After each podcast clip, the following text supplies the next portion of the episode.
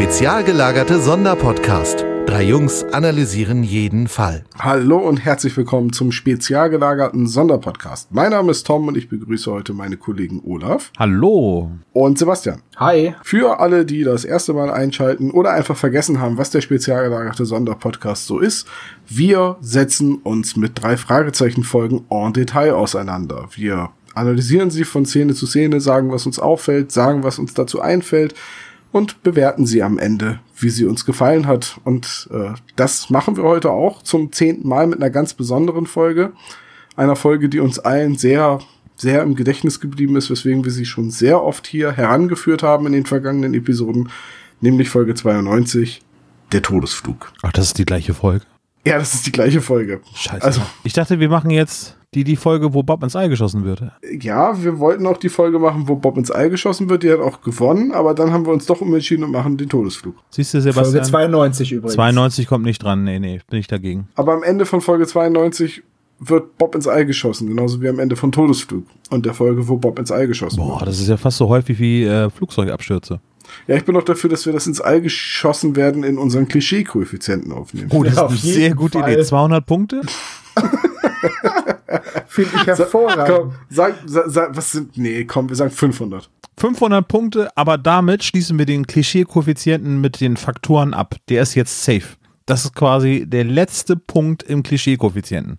Genau, mehr, mehr darf da nie aufgenommen werden. Ab sofort, der Klischee-Koeffizient ist fix und für ins All geschossen werden gibt es 500 Punkte. Oh Gott. Bitte nicht. Was ist denn, Colonel Sebastian? Ist das nicht in Ordnung? Hat Major Tom nicht recht gehabt? Oh, oh, oh, Major Tom. Nee, also doch, es ist natürlich, ich würde es auch so machen, auf jeden Fall. Wir haben das gründlich durchgecheckt. Mhm. Da steht Wenn es jetzt. Wenn du mich Major Tom nennst, Referenzierst du dabei die neue deutsche Welle oder David Bowie? Ich weiß es nicht genau. Aber kannst mal drüber nachdenken. Im Laufe der Besprechung denken wir mal gemeinsam drüber nach, was gemeint sein kann. Also ich hoffe ja, dass du David Bowie meinst, also Space Oddity. Also ich warte jetzt auf den Start, alles klar? Du bist gemein. Ach komm, ja. Wir sind jetzt hier die drei Fragezeichen-Experten und streiten über ein paar Daten zum Todesflug. Aber erst einmal, glaube ich, sollten wir über andere Sachen sprechen, was wir so gehört haben. Ich nehme das dir erstmal ab, Tom. Das Bevor ist sehr nett von dir, danke. Ich bin immer froh, wenn man mir Dinge abnimmt. Arbeit zum Beispiel. Sebastian, was hast du denn so gehört? Ich habe angefangen, das neueste Hörbuch von Walter Mörs zu hören. Und zwar Prinzessin Insomnia und der albtraumfarbene Nachtmar. Äh, ich habe da jetzt ungefähr eineinhalb, zwei Stunden gehört und ähm, es ist auf jeden Fall sehr Mörs-typisch. Also viel ähm, Spiele mit der Sprache, viele Wortspiele, viele lustige, selbst ausgedachte Worte. Es fängt ein bisschen langsam an, aber das ist in jedem äh, seiner Bücher bisher so gewesen, außer in den 13,5 Leben des Captain Blaubeer. Äh, die fangen relativ schnell an und zügig. Aber jetzt du möchtest also sagen, das durchschnittliche Walter Mörs Buch ist wie eine Kreuzberger Nacht. Ja. Richtig, Boah, genau. Ja, ja, ja, ja. Richtig, exakt, genau. Aber ähm, Andreas Fröhlich liest ja auch immer sehr langsam vor, oder? Also täusche ich mich oder ist Nein, er liest halt, so? er liest halt, er liest halt getragen vor. Du weißt ja. doch, das langsame Vorlesen war der Grund, warum er nicht Peter geworden ist, sondern Bob. Nee, das war dann schlechtes Vorlesen. Ach so, das war das. War das. das wäre auch so geil, wenn er das so äh, schlecht vorliest wie als Teen oder als Kind. So, äh, Prinzessin Insomnia. Es gibt oh. da so einen Abschnitt, wo er, wo er sehr, sehr viele Eigennamen vorliest, halt irgendwas zusammengewürfeltes, was sich Walter Mörs mal wieder überlegt hat. Und ich saß da, im, ich habe das im Auto gehört, und ich saß da und dachte mir, wow, wie oft musste er das machen, weil die liest er halt hintereinander weg. Da hört man keinen Schnitt, die sind wahrscheinlich auch super gut, wenn sie schneiden müssten, aber die Namen sind teilweise sowas von bescheuert, dass ich da schon lachen musste. Und ich stelle mir halt das sehr, sehr schwierig vor, weil die halt auch schwierig auszusprechen sind. Und da würde mich wirklich mal interessieren, wie oft, wie viele Versuche er da wohl gebraucht hat. Ah, bestimmt so, on so, first take hier, ja. So bescheuert wie in den, ähm, wie in dem einen Sketch von Loriot mit Lord und Lady Lord Fortescue oder bescheuerter? Ja, schon, schon in diese Richtung. Also es sind schon Zungenbrecher dabei, es sind absolut, also es sind total bekloppt, bekloppte Worte einfach. Das muss man, Walter Mörs muss man halt mögen. Und äh, dann macht es auch wieder sehr viel Spaß. Ich, wie gesagt, ich habe jetzt erst eineinhalb, zwei Stunden gehört. Äh, ich bin aber gespannt, wie es weitergeht. Die Spieldauer sind über elf Stunden, also da kommt noch einiges auf mich zu. Wenn du meine Frau fragst, dann wird sie sagen, man muss Walter Mörs lieben. Ja, natürlich. Also ich, ich habe bis jetzt jedes Buch und jedes Hörbuch von ihm. Ja, Und wir hatten darüber gesprochen, dass du. Dirk Bach vermisst als Vorleser. Ja, wie verrückt. Also das ist ähm, wirklich ganz, ganz traurig, wenn man diesen Mann mal in, in Aktion erlebt hat. Und ich kann nur jedem empfehlen, die 13,5 Leben des Captain Blaubeer zu hören. Das ist, eine, ist halt eine Groteske, würde ich sagen. Und ähm, aber es ist wunderschön vorgelesen und das, das ist 1A. Also da kann man wirklich, da sieht man wirklich mal, was geht oder was man hört vielmehr, was geht als Hörbuchsprecher. Ja, Und es ist furchtbar traurig und schade, dass er nicht mehr unter uns ist, meiner Meinung nach. Aber Andreas Fröhlich macht das auch super. Also Genau genommen ist der unter uns. Alter. oh Gott, wer bist du denn? Ich habe einfach sehr schwarzen Humor heute Abend. Jammer. Also, unfassbar schlimm. Ja, jammers. Übrigens, äh, die heutige Folge ist zum allerersten Mal unter dem Einfluss bewusstseinserweiternder Substanzen, möchte ich meinen. nicht Denn verraten, Tom- die hören denn- das. Liebe Kinder, Alkohol ist nicht gut für euch, ja? Ja, ich, wir müssten vielleicht auch feststellen, dass es Alkohol ist und sonst nichts. Wir, wir bleiben bei den legalen Berauschungsmitteln. Und ähm, Tom trinkt Uso. Ich, ich weiß nicht wie, aber er trinkt tatsächlich Uso. genau genommen aus einem, aus einem Glas. Ich, ich trinke äh, einen schönen Dew of Ben Nevis. Die Experten unter euch werden sofort wissen, warum ich das trinke. Äh, das ist ein Blended Whisky. Also es gibt einen zehn Jahre alten Single Malt, aber ich habe jetzt hier mich für den Blended äh, entschieden, weil es, glaube ich, dem Niveau der Folge entspricht, dass das zusammengewürfelt worden ist. Äh, Zusammengeschnittener Mist. da würde ich jetzt so nicht sagen, äh, wie ein Whisky, äh, aber ich, ähm, weil ich ihm gerade Sport gemacht habe und den nicht so pur trinken möchte, damit ich gleich noch mich artikulieren kann, habe ich das mit einem äh, Glas äh, Cola Wodka gestreckt. mit Glas Wodka gestreckt, genau. Damit die Sprache gleich so schön ist so. Ja, ich bin natürlich, ich bleib natürlich ganz klassisch beim Bier. So, aber, aber lenk nicht ab. Tom, was hast du gehört? Olaf, was hast du gehört? Ich habe tatsächlich, wir nehmen so kurz hintereinander auf, muss man jetzt mal fairerweise dazu Das sagen. geht Schlag auf Schlag Ja, hier. also es Und, ist noch nicht äh, lange her, dass wir die Zwischenfolge, die 9.5 aufgenommen haben. Es ist auch noch nicht lange her, dass wir Folge 9 aufgenommen haben. Und äh, jetzt nehmen wir schon die 10 auf, weil wir ja wussten, welche Folge es werden wird. Und ich bin in der Zwischenzeit nicht dazu gekommen, Hörspiele oder großartig Podcasts, Hörbücher, wie auch immer zu konsumieren.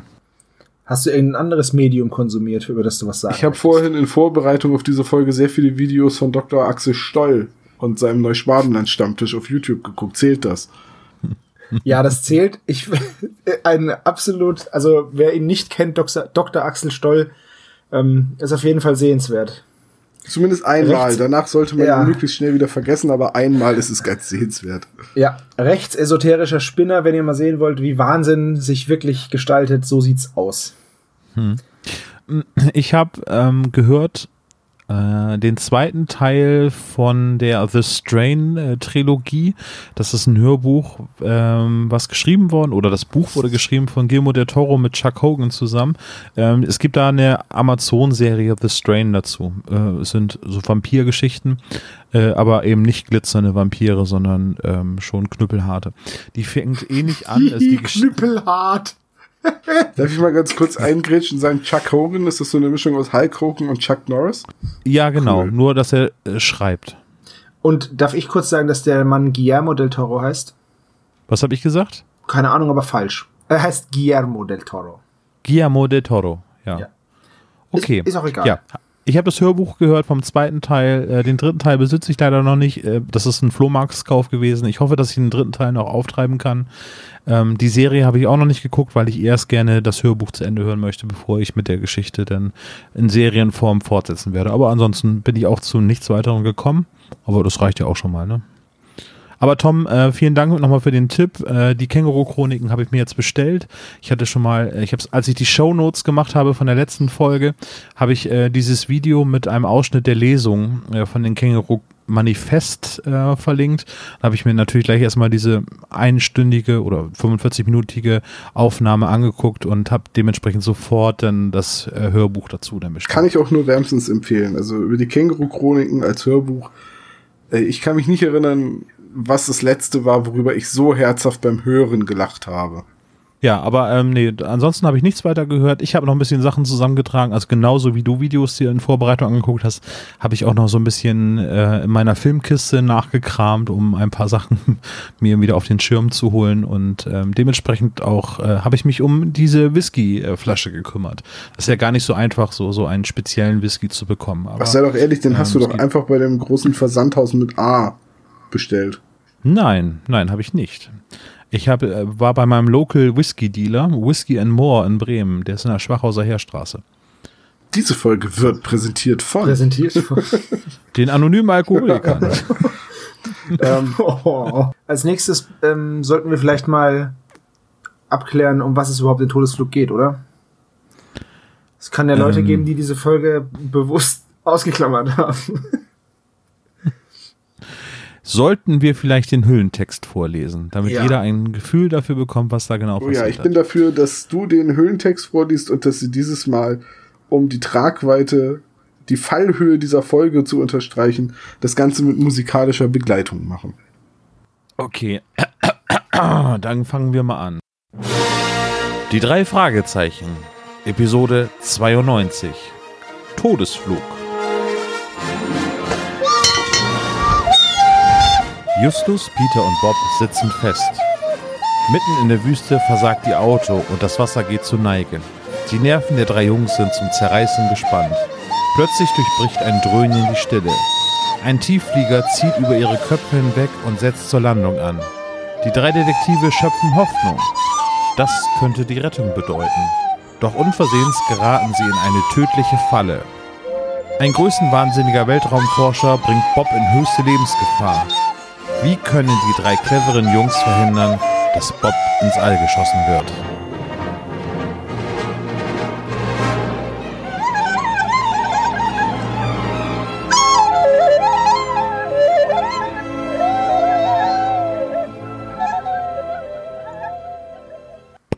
Ich wollte gerade sagen, das ist eine ganz tolle Frage, die halt mit überhaupt nicht beantwortet werden kann. Achso, die, die, ähm, die, äh, der Höhlentext wird damit eine Frage beendet. Die Antwort ist nee. Die können es nicht verhindern. Nee, die Frage ist wie und die Antwort ist gar, nicht. Lelelelelele. Prost. Ich habe so das Gefühl, dass Olaf schon ein bisschen mehr im Kopf Oh, hat. nee, das könntet ihr leicht unterschätzen, wie viel bei mir so reinpasst. That's what she said. Ja, dass da viel reinpasst, ist mir schon. Oh, alter Schwede. Oh Gott. Okay, dann fangen, pflücken wir jetzt mal die Handlung auseinander. Okay. Womit geht's denn los?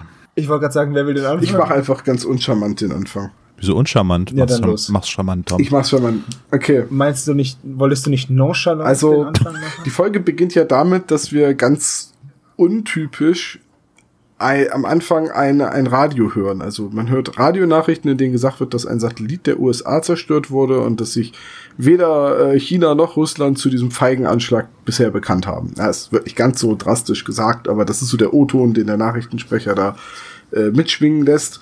Und dann wird klar, die drei sind gerade unterwegs. Sie fahren durch die Wüste in einem Geländewagen und wollen haben Freizeit, haben Ferien mal wieder. Die nie endenden Sommerferien der drei Fragezeichen. Sie sind auf dem Weg zu einem Filmfestival, als das Auto liegen bleibt und sie stellen fest, mitten in der Wüste, dass sie einen Kolbenfresser haben. äh, die, die fahren zu einer Science-Fiction-Convention. Äh, nee, Film, Film. Das Genau. war doch Film. ja, ja, also Movie-Con. Science-Fiction. Ja, aber das wird doch eine Convention Ja, sein. klar, aber trotzdem. Es geht halt um, um Science-Fiction-Filme. Also das. Genau, es geht um Science Fiction. Äh, warum das wichtig ist, weiß ich Ja, nicht. für die Folge. Ist, Es ist, die Folge ist ja auch eine wurscht. Science-Fiction-Folge. Äh, deswegen Genau. muss das alles passen, Mhm. genau. Deswegen müssen auch die Vorhänge in, in Teppichfarbe Ja, genau. sein. So, ähm, das Auto bleibt also liegen. Aber sie sind ja, die fahren ja nicht einfach grundlos durch die Wüste oder ihr Weg führt sie ja eigentlich nicht durch die Wüste, sondern, ähm, das ist wunderschön, ein betrunkener Mann in einem Motel, wo sie vorher waren oder in einer Raststätte oder was auch immer, hat von einem von einem Berg, von einem summenden Berg erzählt. Und alle haben gelacht, aber nicht die drei Fragezeichen, die natürlich, die natürlich dieses Quest sofort aufnehmen. Das hat mich so ans Rollenspiel erinnert. Ja, und in der einen Ecke, da sitzt so ein, so ein leicht verwahrloster, verrückter Mann, der brabbelt so vor sich hin. Und dann hast du einen in der Gruppe, der Schurke oder so, der geht hin und sagt, ja, ich versuche was zu klauen. Und dann hört er diese Geschichte und kommt zurück und dann beschließt die Gruppe, ja, wir gucken mal nach. Aber ohne Witz, dass du das sagst mit dem, mit dem äh, Rollenspiel, ist, finde ich, sehr passend, weil mich erinnert dieses ganze Setting mit dem, die Geschichte eines Mannes im Motel, der von allen anderen ausgelacht wurde, sehr an so einen Vorlesetext aus dem Brettspiel Arkham Horror. Ja, das ist, das, ich meine, jeder, der schon mal Rollenspiel gespielt hat, sei es DSA, AD&D, war in einer Kneipe gesessen und da war irgendein Verrückter oder irgendein komischer Kauz, der irgendwas gefaselt hat, was alle anderen als, als Quatsch abgetan haben und er hat dann, äh, die, die Gruppe hat dann entschlossen, okay, wir gehen der Geschichte mal nach. An, äh, anscheinend will uns der Meister ja in irgendeine Richtung drücken. so, also bitte, ja, jeder hat es schon mal erlebt und ähm, zumindest jeder Rollenspieler, Pen and Paper Rollenspieler äh, deswegen, das hat mich daran sehr erinnert. Und äh, es wird auch nicht irgendwie, es ist auch interessant, dass das einfach nur in so einem, ja, in so einem in so einer Rückblende einfach gesagt wird. Es ist so und jetzt fahren sie zu dem summenden Aber Berg. das ist doch okay, da müssen wir doch echt nicht das noch in die Länge Ja. ziehen irgendwie. Ich meine, Nee, natürlich nicht. aber natürlich eigentlich nicht. Normalerweise hätte Justus sich doch hinstellen müssen, so ich möchte lösen, du betrunkener Mann, hier summender Berg, das hatten wir alles schon, El Diablo, irgendwie der Teufelsberg, neun, Folge 19 war das, da hat der Berg auch gesummt und da war das einfach so, dass das äh, unterirdische Arbeiten waren, also dass da Planierraupen und äh, Bohrer und so weiter am Start waren. Das wäre die eigentlich konsequente Lösung gewesen. Hätte Justus gesagt, da ist bestimmt irgendwie eine Mine, hast du nicht gesehen und da drinnen wird was gemacht.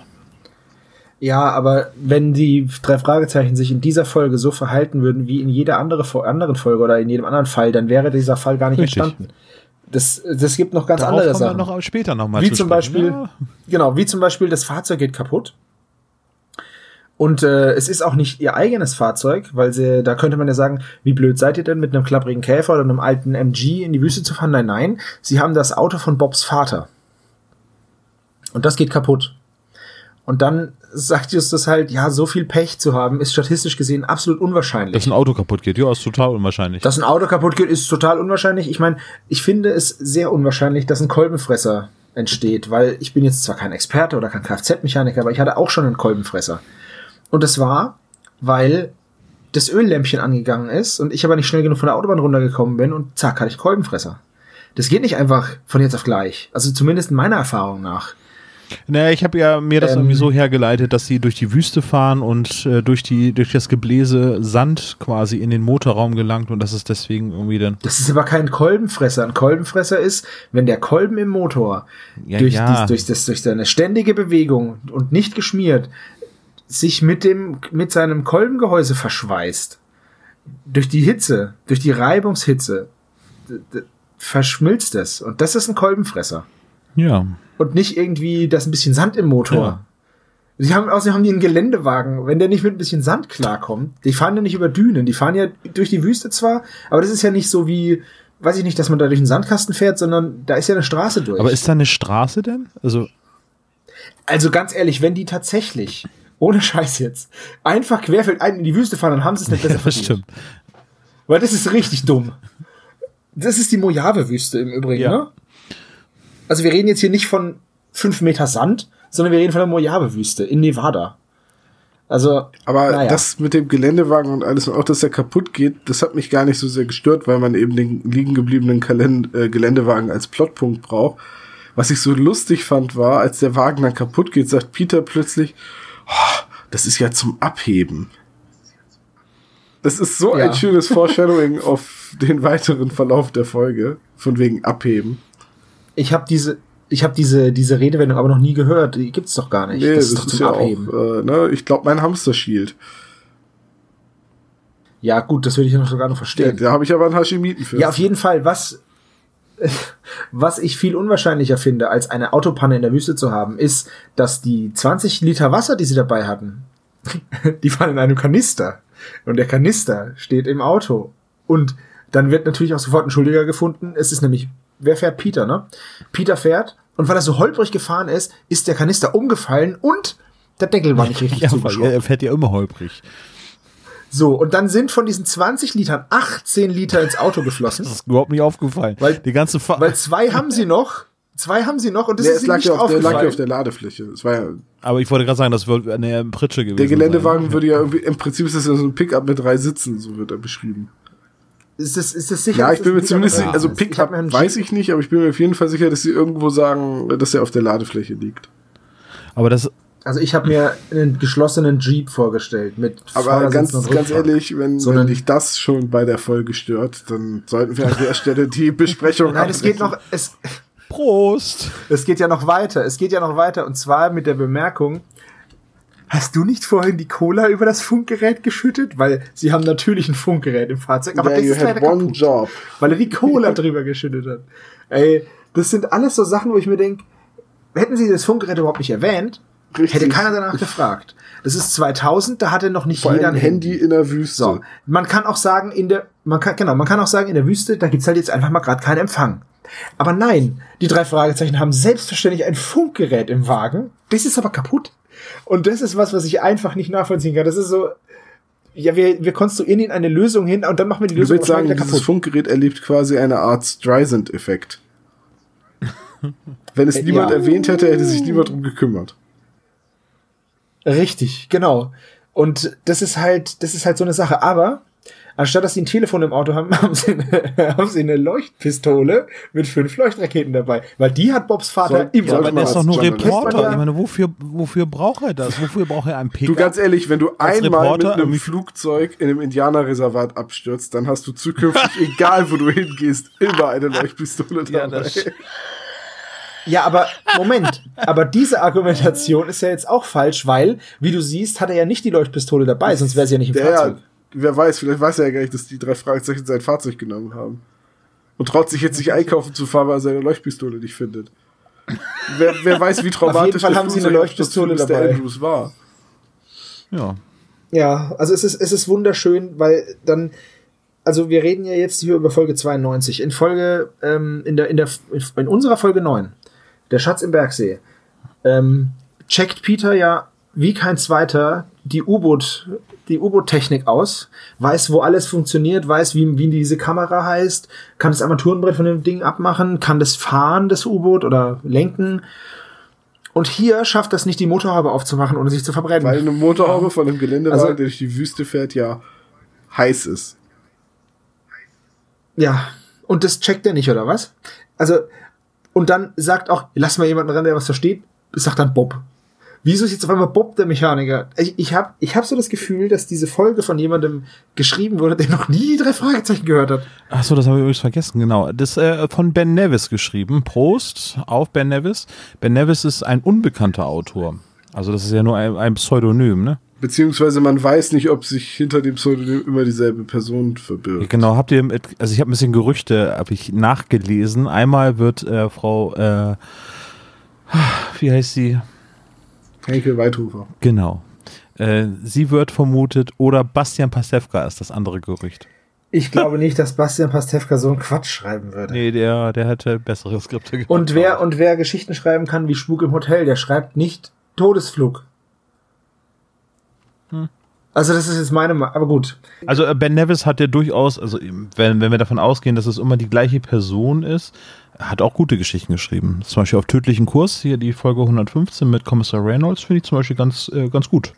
Oder auch andere Folgen. Also ich habe jetzt mal nur Ich, eine ich weiß nicht, was beim Todesflug passiert ist, aber sie ist auf jeden Fall, weil, also es, es sind so viele, es sind so viele Sachen, wo ich mir denke, ihr, die drei Fragezeichen verhalten sich wirklich dumm. Also nicht ihren Rollen oder ihrem oder ihrer normalen Intelligenz entsprechend. Zum Ja. Beispiel, zum Beispiel sagen sie dann, dann bleiben sie stehen, verlieren 18 Liter Wasser, weil sie umgefallen ist, machen ihr Funkgerät kaputt, haben aber eine Leuchtrakete. Mitten am Tag schießen sie eine Leuchtrakete ab.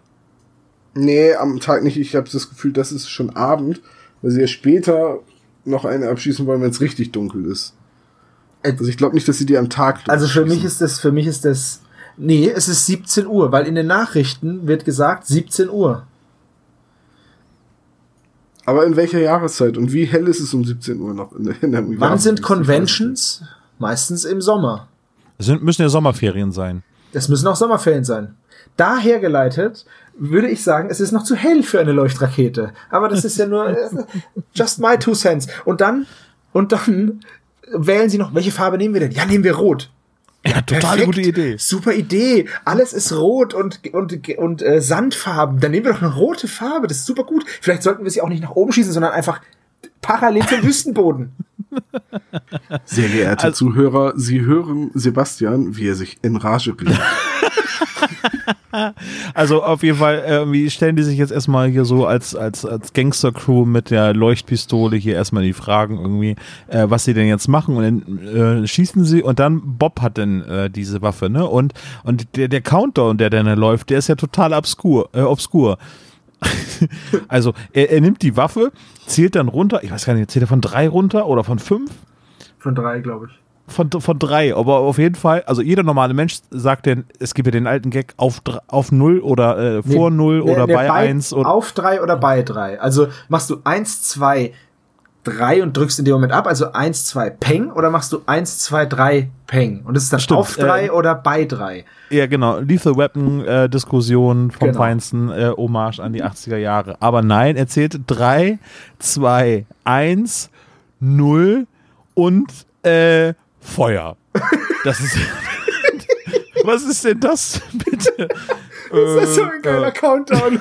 So, ja, ähm, äh, das ist im Buch übrigens, ich habe das recherchiert, ich habe das Buch leider nicht gelesen, ich möchte es, ich weiß nicht, ob ich es lesen möchte, aber ich habe festgestellt, in dem Buch sind die Kapitel mit, beginnt glaube ich mit 14 oder so geht es los und dann wird das rückwärts gezählt. Also da gibt es jetzt schon einen vernünftigen Countdown. Okay, aber wo wir gerade beim Thema Buch sind, äh, nochmal zurück zu dem Wasser. Das Wasser, diese Wasserproblematik wird ja dann erwähnt, dass ähm, sie auch relativ, oder vor allem Peter, relativ schnell in Panik gerät aufgrund des Wassermangels, weil sie nur noch zwei Liter haben. Ja. Äh, wird im Buch ein bisschen anders thematisiert, als es im Hörspiel äh, stattfindet, weil nachdem, Was? ja, nachdem nämlich äh, Justus sagt, ja, okay, wir haben jetzt halt 18 Liter Wasser verloren, hm, die sind halt einfach weg, ähm, gibt es ein bisschen Panik und dann wird die Leuchtrakete abgeschossen. Im Buch ist aber anders und das lese ich euch jetzt mal vor. Ich habe hier diesen Auszug aus dem Buch. Äh, eventuelle Verleser bitte ich zu entschuldigen. Ähm, ich fange jetzt mal an. Die Szene beginnt. Vielleicht findet uns ein anderer Wüstentourist oder, was noch schöner wäre, ein mobiler Getränkeverkäufer. Hm, Wasser wäre toll. Das wäre immerhin eine Möglichkeit, sagte Justus. Das mit dem Touristen, präzisierte er. Aber dann bitte bald. Ohne Wasser sind wir spätestens morgen Abend verdurstet. Bei dieser Hitze braucht man sehr viel Flüssigkeit. Vielleicht sollten wir doch langsam etwas trinken. Bob konnte allmählich kaum noch an etwas anderes denken. Ich glaube, erst wird einem schwindlig und dann setzt langsam das Gehirn aus. Wir können den nächtlichen Tau einfangen, schlug Peter vor. Und unseren eigenen Urin trinken, sagte Bob. Ich habe gelesen, wie man ihn vorher in der Erde reinigt. Uäh, angeekelt wandte sich Peter ab. Was liest du eigentlich für Bücher, Bob? Spätestens in ein paar Stunden wirst du mir sehr dankbar sein, sagte Bob etwas beleidigt. Und auf Knien vor mir rutschen. Er stand auf. Wie ging das noch? Als erstes braucht man eine Plastikplane. Hinten im Auto müssten noch welche sein. Justus erhob sich ebenfalls und stapfte mit Bob zur Heckklappe des Geländewagens. So. Wir sind also innerhalb von, die, das Auto geht kaputt und zwei Minuten später sind wir schon bei Bear Grylls angelangt. Ja, diese ich meine, es- Formulierung, diese Formulierung, du wirst noch auf Knien vor mir rutschen, wenn es gerade um Pipi geht. Oh Gott im Himmel. Ja, also es ist, ähm, wir, wir fanden Also- es relativ lustig, auch, auch wenn es ein wenig infantil ist, dieser Humor. Äh, aber ja. Ich, ich bin mir nicht sicher, ob das eine Anspielung sein soll, ob das ein Witz für Leute mit einem, ja, weiß ich nicht, versauten Humor ist, so wie Also uns. das kann ich mir, das kann ich mir aber wirklich nicht vorstellen. Oder ob das einfach ein Versehen ist, aber ich meine, du wirst noch auf Knien vor mir rutschen. Was ist denn das für eine Formulierung in dem Kontext? Das kann doch kein Zufall sein. Vor allem, weiß es wäre nicht. auch, es wäre auch, wenn ich den Satz jetzt so vorlese, ohne diesen, ohne diesen Ausspruch, dann wäre es, spätestens in ein paar Stunden wirst du mir sehr dankbar sein, sagte Bob etwas beleidigt und stand auf. Wie ging das noch? Als erstes braucht man eine Plastikplane. Ist der Sinn jetzt verfälscht? Nö. So. Nee. Ich, ich wollte nur sagen, es wird ja immer oft gescholten, deswegen gibt es ja auch die Neuvertonungen, die sich ein bisschen näher an die Buchvorlage irgendwie orientieren. Ähm, wird ja oft gesagt, dass irgendwie die Hörspielkürzungen so ähm, krass sind, dass man irgendwie einige Sachen vom Sinn her nicht verstehen kann. Diese Kürzung finde ich sehr akzeptabel übrigens. Ja. Ja. das ist halt schon eine ziemlich überflüssige Unterhaltung. In Anbetracht dessen, wie die Handlung dann auch weitergeht. Weil ich glaube, wir haben lange genug über den, die, das Festhängen in der Wüste geredet. Denn als nächstes, als es dunkler wird, saust ihnen ja erstmal ein unbekanntes Flugobjekt äh, über den Kopf. Äh, nee, kein UFO. Da ist es, aber da ist es noch nicht, da ist es aber noch nicht dunkel, denn äh, es wird dann auch erwähnt, ach, hätten wir doch die Rakete ein bisschen später gezündet, weil die schießen die Rakete ab und dann kurz danach kommt der Flieger. Gut, aber Und dann sagt er es auch ist noch- und wesentlich später. Was heißt wesentlich später? Weil er sagt ja dann Naja, auch, ja, naja, wenn es ein, wenig- ein wenig dunkler gewesen wäre, hätte uns der Pilot gesehen. Also hätte er die Rakete gesehen. Nein, nein, wenn er bis, wenn wir sie ein bisschen später abgeschossen hätten, im Sinne von, dann wäre sie noch in der Luft gewesen, als der Pilot kam. Ja, okay, gut. Es kann auch sein, dass ich das jetzt einfach anders. Äh, Ne? Also Ich meine, äh, dass ich das so verstanden habe, dass es sogar am nächsten Tag ist. Also ich glaube, die gehen schon irgendwie eine ganze Weile weiter. Nee, die gehen nicht weiter. Die sind bei ihrem Auto, als der andere Typ kommt. richtig. Nee, nein, das stimmt nein, nicht. nein, nein, das der stimmt nicht. Erzähler, Erzähler, also hier äh, Matthias Fuchs erzählt die drei Fragezeichen und waren den zweiten Tag unterwegs. Vor Ablauf einer Woche würden sie niemand, würde sie niemand vermissen. Diese Zeitspanne hatten sie für ihre Tour nach Nevada eingeplant. Genau, aber sie die bei sind einem nicht. Filmfestival in.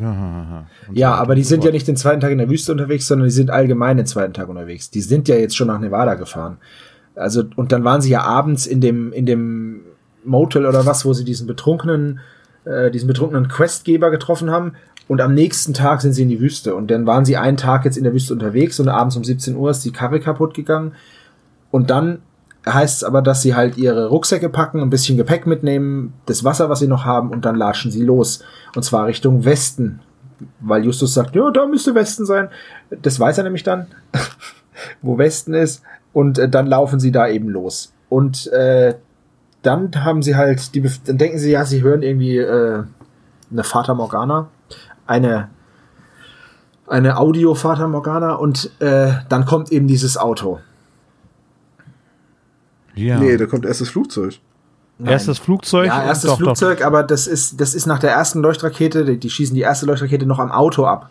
Direkt am Auto.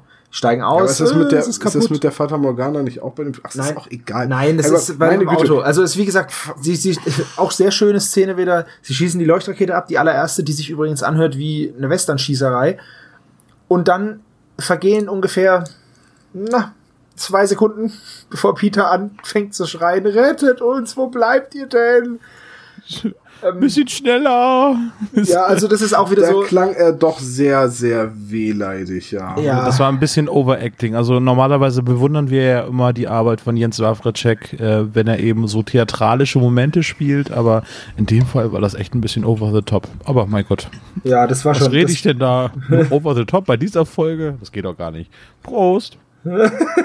Also das war schon äh, sehr grenzwertig. Ja, Wie dem auch sei, sie werden dann auf jeden Fall, äh, sie begegnen dann auf jeden Fall äh, einem Autofahrer. Ja, stopp, stopp. Einer, äh, äh, Tom hat es äh, nochmal aufgeschrieben. Ich klaue dir das jetzt mal eben, Tom. Äh, der Spruch von Justus war wieder toll. Der Beginn einer wunderbaren Rettung. Das war Bobs Spruch. Bob-Spruch? Ja, Ja, das ist äh, Bob. whatever. Auf jeden Fall, dieser Spruch ist toll. Weil du hast es nämlich rausgefunden. Ich habe es eigentlich auch schon mir notiert gehabt, aber habe es irgendwie vergessen zu speichern, glaube ich. ja, heißt das Casa- ist eine Anspielung auf Casablanca, wo Humphrey Bogart am Ende sagt, ich glaube, das ist der Beginn einer wunderbaren Freundschaft. ja. Sollten Ich möchte übrigens noch mal erwähnen, in der Szene, in der Peter so wehleidig ruft, erinnert er mich ein bisschen an diesen diese Prinz, Prinzessin aus Die Ritter der Kokosnuss. die Sir Lancelot rettet. Stimmt. Ja, also es ist, ähm, es ist schon hart. Ja, und, aber was, was wir noch vergessen haben, das vielleicht für den Plot noch ganz interessant ist, dass, dass Bob äh, in der Zwischenzeit zum, zum Zocker geworden ist. Richtig. Ja, Und äh, genau, das sagt Peter, er erzählt ja von diesem Spiel, wo man als Passant anfängt und dann Flugzeuge abschießen muss, bis man sich dann zum Piloten hochgedient hat und selber andere Flugzeuge abschießen darf. Und dann beschwert, da klingt Peter wie Bobs Mutter. Ah, seitdem du diese Videospiele spielst, kriegen wir dich kaum noch zu Gesicht. Wahrscheinlich kannst du jetzt nur mitkommen, weil, weil du gerade gesperrt bist, sonst hättest du unsere Reise nach Nevada gar nicht mitgemacht. Ja, so Bock, Bock war das. Ja, Ja, auf jeden Fall. Also da wird halt noch, vor allem, es ist halt auch so eine Szene, in der, das ist halt, so- ausschlaggebender Punkt ist halt dieses Flugzeug und als hätte Bob in dem Moment halt echt nichts Wichtigeres zu tun, als über dieses Spiel zu reden. Also, Ja, vor allem Bob erklärt dieses Spiel und wir wissen ja, wenn etwas in einer drei Fragezeichen Folge lang und breit erklärt wird, so wie in äh, Vampir im Internet damals die Firewall so unmotiviert aus dem Nichts heraus, dann wird das irgendwann für den Plot nochmal wichtig.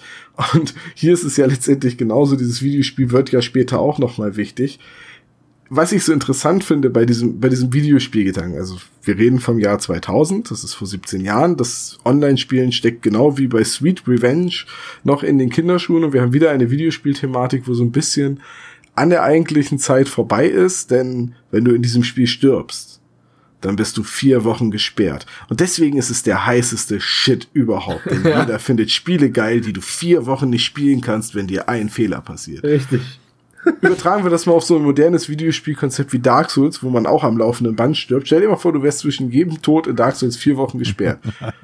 Das würde, ja, würde sich auf jeden Fall sehr gut verkaufen, ja. So, und dann der nächste Punkt ist, manche Leute kaufen sich einen zweiten Computeranschluss, um diese Sperre zu umgehen. Warum, also warum, hä?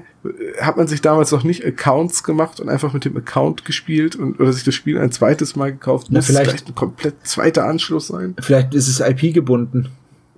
Und die ändert sich ja nicht, die IP, die ist ja fest. Was die haben alle feste IP in Amerika gehabt. Ja. Da gab es ja auch noch nicht so viele IPs. So, die wurden ja erst gezüchtet die später. Sache, man lockt sich nicht ein, man dockt an. Bob sagt original, dass man sich bei dem Videospiel ja, ja. andockt. Ja, ja es ist, es ist schon echt, es ist schon echt hart, das ja, heute zu hören. Aber, aber also, äh, wenn wir jetzt schon ein bisschen vorwegnehmen, dieses Andocken, ne, das ist diese, diese Szene und diese Bildhaftigkeit, die da jetzt übernommen worden ist. Wartet mal, ich muss mal, mal kurz würfeln. Also, Ben Nevis hat damals sein, seinen Handlungswürfel genommen hat das kurz gewürfelt und hat festgestellt, oh, Wargames muss ich jetzt einbauen in dieses Spiel, äh, in diesem Skript. Also nehme ich doch einmal immer einen Akustikkoppler als Kopplung sozusagen, man muss sich andocken, äh, aus dem äh, Plot von Wargames, wo es denn auch so ist, dass diese Hacker dann irgendwann reale ähm, Satelliten steuern, um dort einen Krieg auszulösen. Das ja. ist doch so. Ja, oder? also es ich, ist so, ja. Es ist, ist, ist ich habe gedacht so, oh mein Gott, es ist Wargames, was wir hier gerade hören. Du, hast, du, du bist auch alt genug, um Wargames damals noch im Kino gesehen zu haben. Nee, im Kino nicht, nee. Damals, als Matthew Broderick noch in war. Vor ja. Ferris. Ferris macht blau. Day Off. Ja. Nee, wie, äh, genau, Ferris macht blau heißt er auf Deutsch. Ja. Ja, ich weiß nicht, also diese ganze Szene. Übrigens finde ich sehr schön, dass Bob tatsächlich Sweet Revenge und Mr. Dungeon nochmal erwähnt.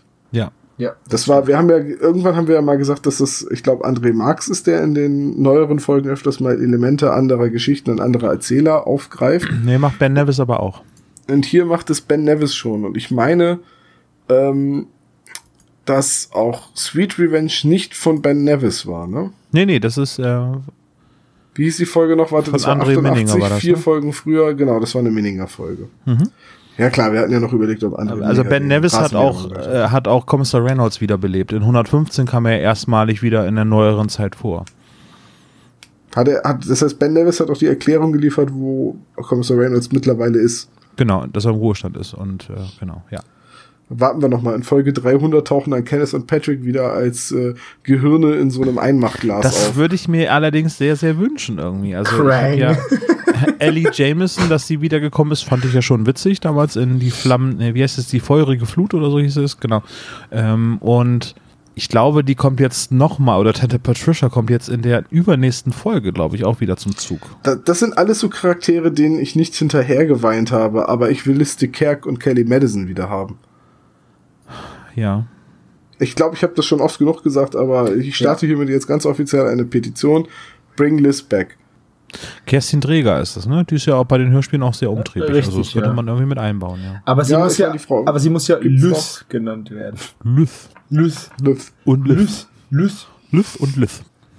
Naja, gehen wir weiter. Nachdem sie also dieses, diesen Flugzeugtieffleger über ihrem Kopf hatten und sich gefragt haben, was das ist und Justus sofort gemerkt hat an dem vorbeirasenden Flugzeug, ja. dass es nicht Army äh, war, weil äh, er nicht die Air Force Insignien gesehen hat taucht dann ein verrückter Mann mit einer Schrotflinte auf. Ja. Der, der die Leute sagt, hey, diese Wüste ist nicht groß genug für uns vier. Verschwindet. Aber wir wollen doch nur Wasser. Habt Ganz im Ernst. Und das ist wieder so dumm. Also, das wird ja auch von den drei Fragezeichen später noch thematisiert. So, wenn sie uns einfach in Ruhe gelassen hätten, hätten wir das alles nicht rausgefunden. Aber wie dumm ist das denn? Da sind, da gehen drei Jungs durch die Wüste und das erste, was er denkt, ist, die sind hier, weil die unseren Berg infiltrieren wollen. Ich verfolge die mal. Statt einfach zu sagen, äh, Jungs, kann ich euch in der nächsten Stadt absetzen? Ihr seht so aus, als hättet ihr gerade echt einen scheiß Tag. Äh, Die fragen ja auch so. Ich meine, die äh, und- unterhalten sich die ganze Zeit irgendwie in ganz normalen Sätzen und dann kommt halt dieser Typ an und dann fangen die an, äh, Wasser, äh, wir brauchen Hilfe. Keine vollständigen Sätze mehr, sondern einfach nur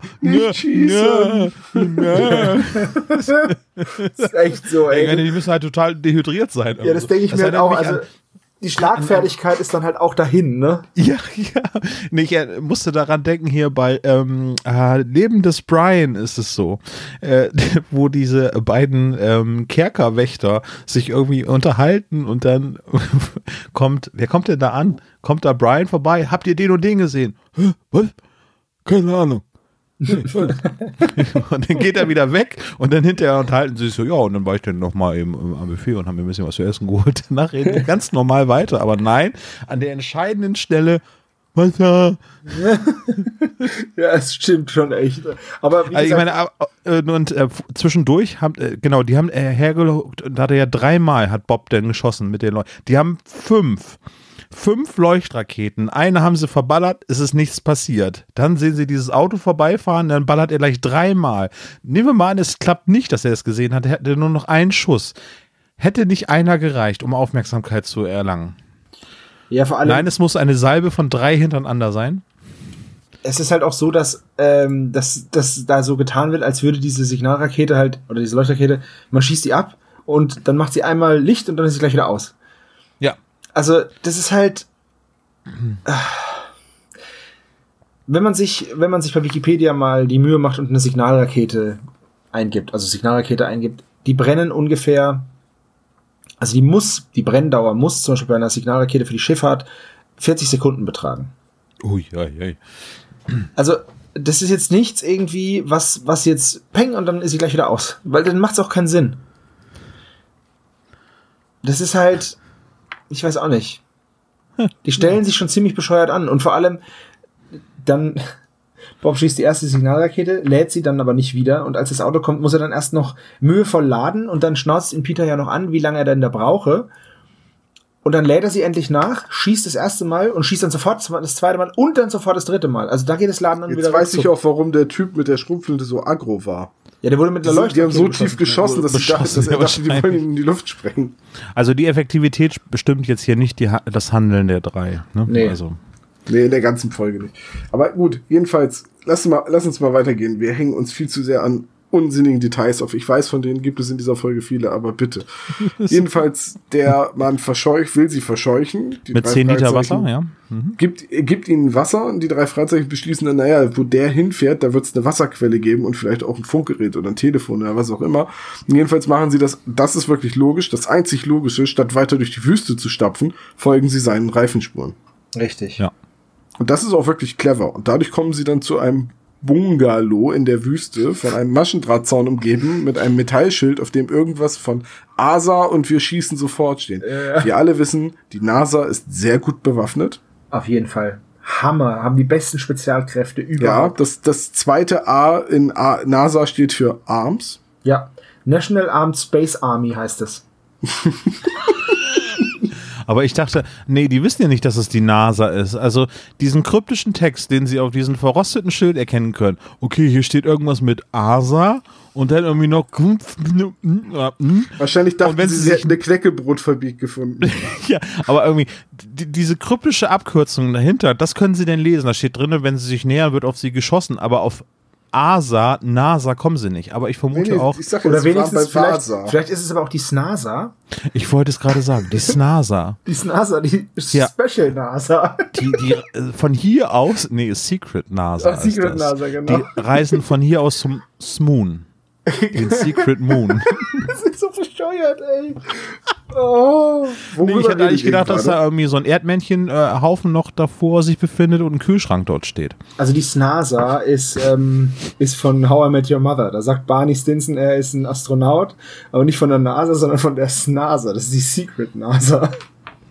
Okay, die Folge ist mir gerade nicht gelöst. Oh, jetzt hast du mal keine Simpsons-Folge jetzt hier und schon irgendwie bist du popkulturell total äh, Ja gut, wir können jetzt. Homer, Homer im Weltraum, ne? Ich habe Hu- How I Met Your Mother fünf oder ich sechs habe Mal. Hur I Met Your Mother. Hua, hua. Ich, ich habe die Sendung fünf oder sechs Mal komplett gesehen und trotzdem ist mir der eine Gag von Barney nicht mehr geläufig. Ja, das ist nicht schlecht, ne? Ja, ist für mich auch ganz schön. Get your shit together. Ich pack's in die Shownotes rein. Super Szene. Genau. So, wie auch die ganzen anderen Szenen natürlich, die wir bisher erwähnt haben, sorgt Olaf Aber auf dafür. Kühlschrank seid ihr jetzt nicht angesprungen und auch nicht auf Ja, Erdmännchen. Der Kühlschrank Weil ist Indiana Jones 5. Ich bin ja der einzige Mensch auf der Welt, der Indiana Jones 4 Achso, 4. äh, nicht schlecht fand. Ich fand den Film auch nicht schlecht, bis Aliens kamen. Also bis die letzten, die letzten cool. 15 Minuten, das sind halt Schrott, aber Nein, ganz ehrlich, Leute, ich habe ganz oft mit Leuten geredet, die gesagt haben, hey, Indiana Jones 4, äh, da kommen Aliens drin vor, was für Quatsch. Ich so, hm, in Indiana Jones 2 wird jemandem das Herz rausgerissen und er lebt weiter. In Indiana Jones 1 schmelzen Gesichter, nachdem jemand den Deckel von einer goldenen Truhe genommen hat. es war die In Bundesladung, es Indiana Jones Nazis. stürzt ein Tempel ein, nur weil ein Holzbecher über ein Siegel getragen wird. Ach ja, und unsichtbare Brücke. Aber das So ist ja, das ist ja ein, eine Mythos-Geschichte. Also das ist ja. Ja, ja, und wer sagt, genau. dass die Aliens nicht den, den Tempel mit dem Heiligen Gral drin gebaut haben? Oh mein Gott, Hallo, hast du ja, dich mal mit Präastronautik auseinandergesetzt? Also aber es ist wer gibt CGI-Affen und es gibt äh, hier Shia LaBeouf Tarzan, es gibt ich weiß gar nicht, wo ich da anfangen soll wo, oder wo ich aufhören soll. Das ist alles so furchtbar. John Hurt, wirklich ein richtig guter Schauspieler, der verstorben ist. Das Einzige, was er in diesem Film macht, ist äh, ne, Indie, äh, äh, Indie. Äh, Ja, siehst du, und ich habe mich so gefreut, dass John Hurt überhaupt sich herablässt, in Indiana Jones mitzuspielen. Aber nein, eigentlich hat er wohl recht, Indiana Jones äh, und der Königreich des Kristallschilds ist eigentlich der fünfte Teil und der vierte Teil ist Fate of Atlantis. Danke. Das Lookits Arts Adventure. Ja, ja, stimmt. das stimmt. Unerreichbar. ich. Äh, was wollte ich noch sagen? Ähm, zum Thema Präastronautik gibt's noch einen wunderbaren Spinner anzugucken, und zwar Erich von Däniken. Und äh, auch Axel Stoll redet ein wenig über Präastronautik. Ein, ein wenig. Äh, ab und zu erwähnt er mal die Nazi-Flugscheiben ja, und so. die Haunebu und wie sie nicht alle heißen. Und die Vril. Die Vril-Gesellschaft, die innere Hohlerde. Also wer darüber was wissen möchte, ja, wir können ja mal, wir können ja mal eine Discord-Runde machen. ja, nee, also da kann ich stundenlang drüber referieren, über diesen Quatsch. Es ist auch einfach sehr, sehr unterhaltsam. Ja, auf jeden. Fall. Es ist erschreckend, aber es ist unterhaltsam, ähnlich wie, naja, so mysteriöse Mord Todesflug. Genau, mysteriöse Mordfälle oder sowas. Oder Todesflug. Ja. So, auf jeden Fall. Jetzt nähern sie sich diesem Bungalow. Da haben sie Mhm. nämlich gesehen, dass das Auto dahin fährt, aber von dem Auto ist keine Spur, ne? Nee, und es gibt noch größere äh, Reifenspuren, die in einen Berg hineinführen oder auf einen Berg zugehen, aber irgendwie da verschwinden. Genau. Aber nein, die gehen jetzt erstmal in diesen Bungalow, anstatt sich mal diese Spur anzugucken. Genau. Ja, das ist einfach die, diese Felswand, die immer so beiseite geschoben wird, wenn das Raumschiff rausfliegt. Vielleicht, äh, vielleicht erwarten sie da, dass ein unheimlicher Drache aus Folge 7 nochmal kommt, weil der ist auch aus einem Berg herausgefahren. Das ergibt so überhaupt ist- keinen Sinn. das ist halt so krass mit doch all dem Hintergrundwissen, das sie haben, dass sie 90, 91 Fälle lang gesammelt haben. Äh, Kommen sie auf die, also es ist unfassbar. Also man muss ihn zugute heißen, äh, halten, dass es wirklich warm ist und die eine äh, Fata Morgana, eine Geräuschfata Morgana eventuell erlegt. Äh, oh. ich, ich, ich, ich möchte noch mal erwähnen, ne? Die, diese Spuren. Wir nehmen ja nichts vorweg, wenn wir sagen, diese Spuren gehören natürlich zu dem Raumschiff von seiner Landung. Ich würde Space Shuttle nennen, es ist kein Raumschiff. Eben, das ist ja der Punkt. Es ist ja ein Space Shuttle. Ein Space Shuttle, allein was da, also, ich, ich fange anders an. Also, wir reden von einem verlassenen NASA-Stützpunkt in der Mojave-Wüste, der einfach so zum Verrotten zurückgelassen wurde. Und darin hat ein verrückter Wissenschaftler, über den wir gleich noch näher reden werden, eine Weltraumrampe gebaut, um ein Space Shuttle wiederholt mit einer einzigen, mit einer Ein-Mann-Besatzung von einem mexikanischen Einwanderer, Ein, Der 16 ist, ja. der 16 Jahre alt ist, ins. All zu schießen, um Reparaturarbeiten an seinem Killer-Satelliten mit Laserwaffe vorzunehmen.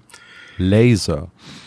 Das ist für mich so Dr. Evil-Niveau ja, genau. böse. Ich arbeite in der Ja? streng geheimen Regierungs... Äh, Laser. genau. Mir, mir, mir So. fehlte die Katze zum Streicheln. Wa- Was mich, was mich dabei einfach so stört, ist ein, ein, also es wurde ja bei uns auch in den Kommentaren gesagt, dass man ja auch mal eine drei Fragezeichen Folge, die nicht so das die üblichen Klischees bedient und das tut die hier nicht, äh, akzeptieren soll.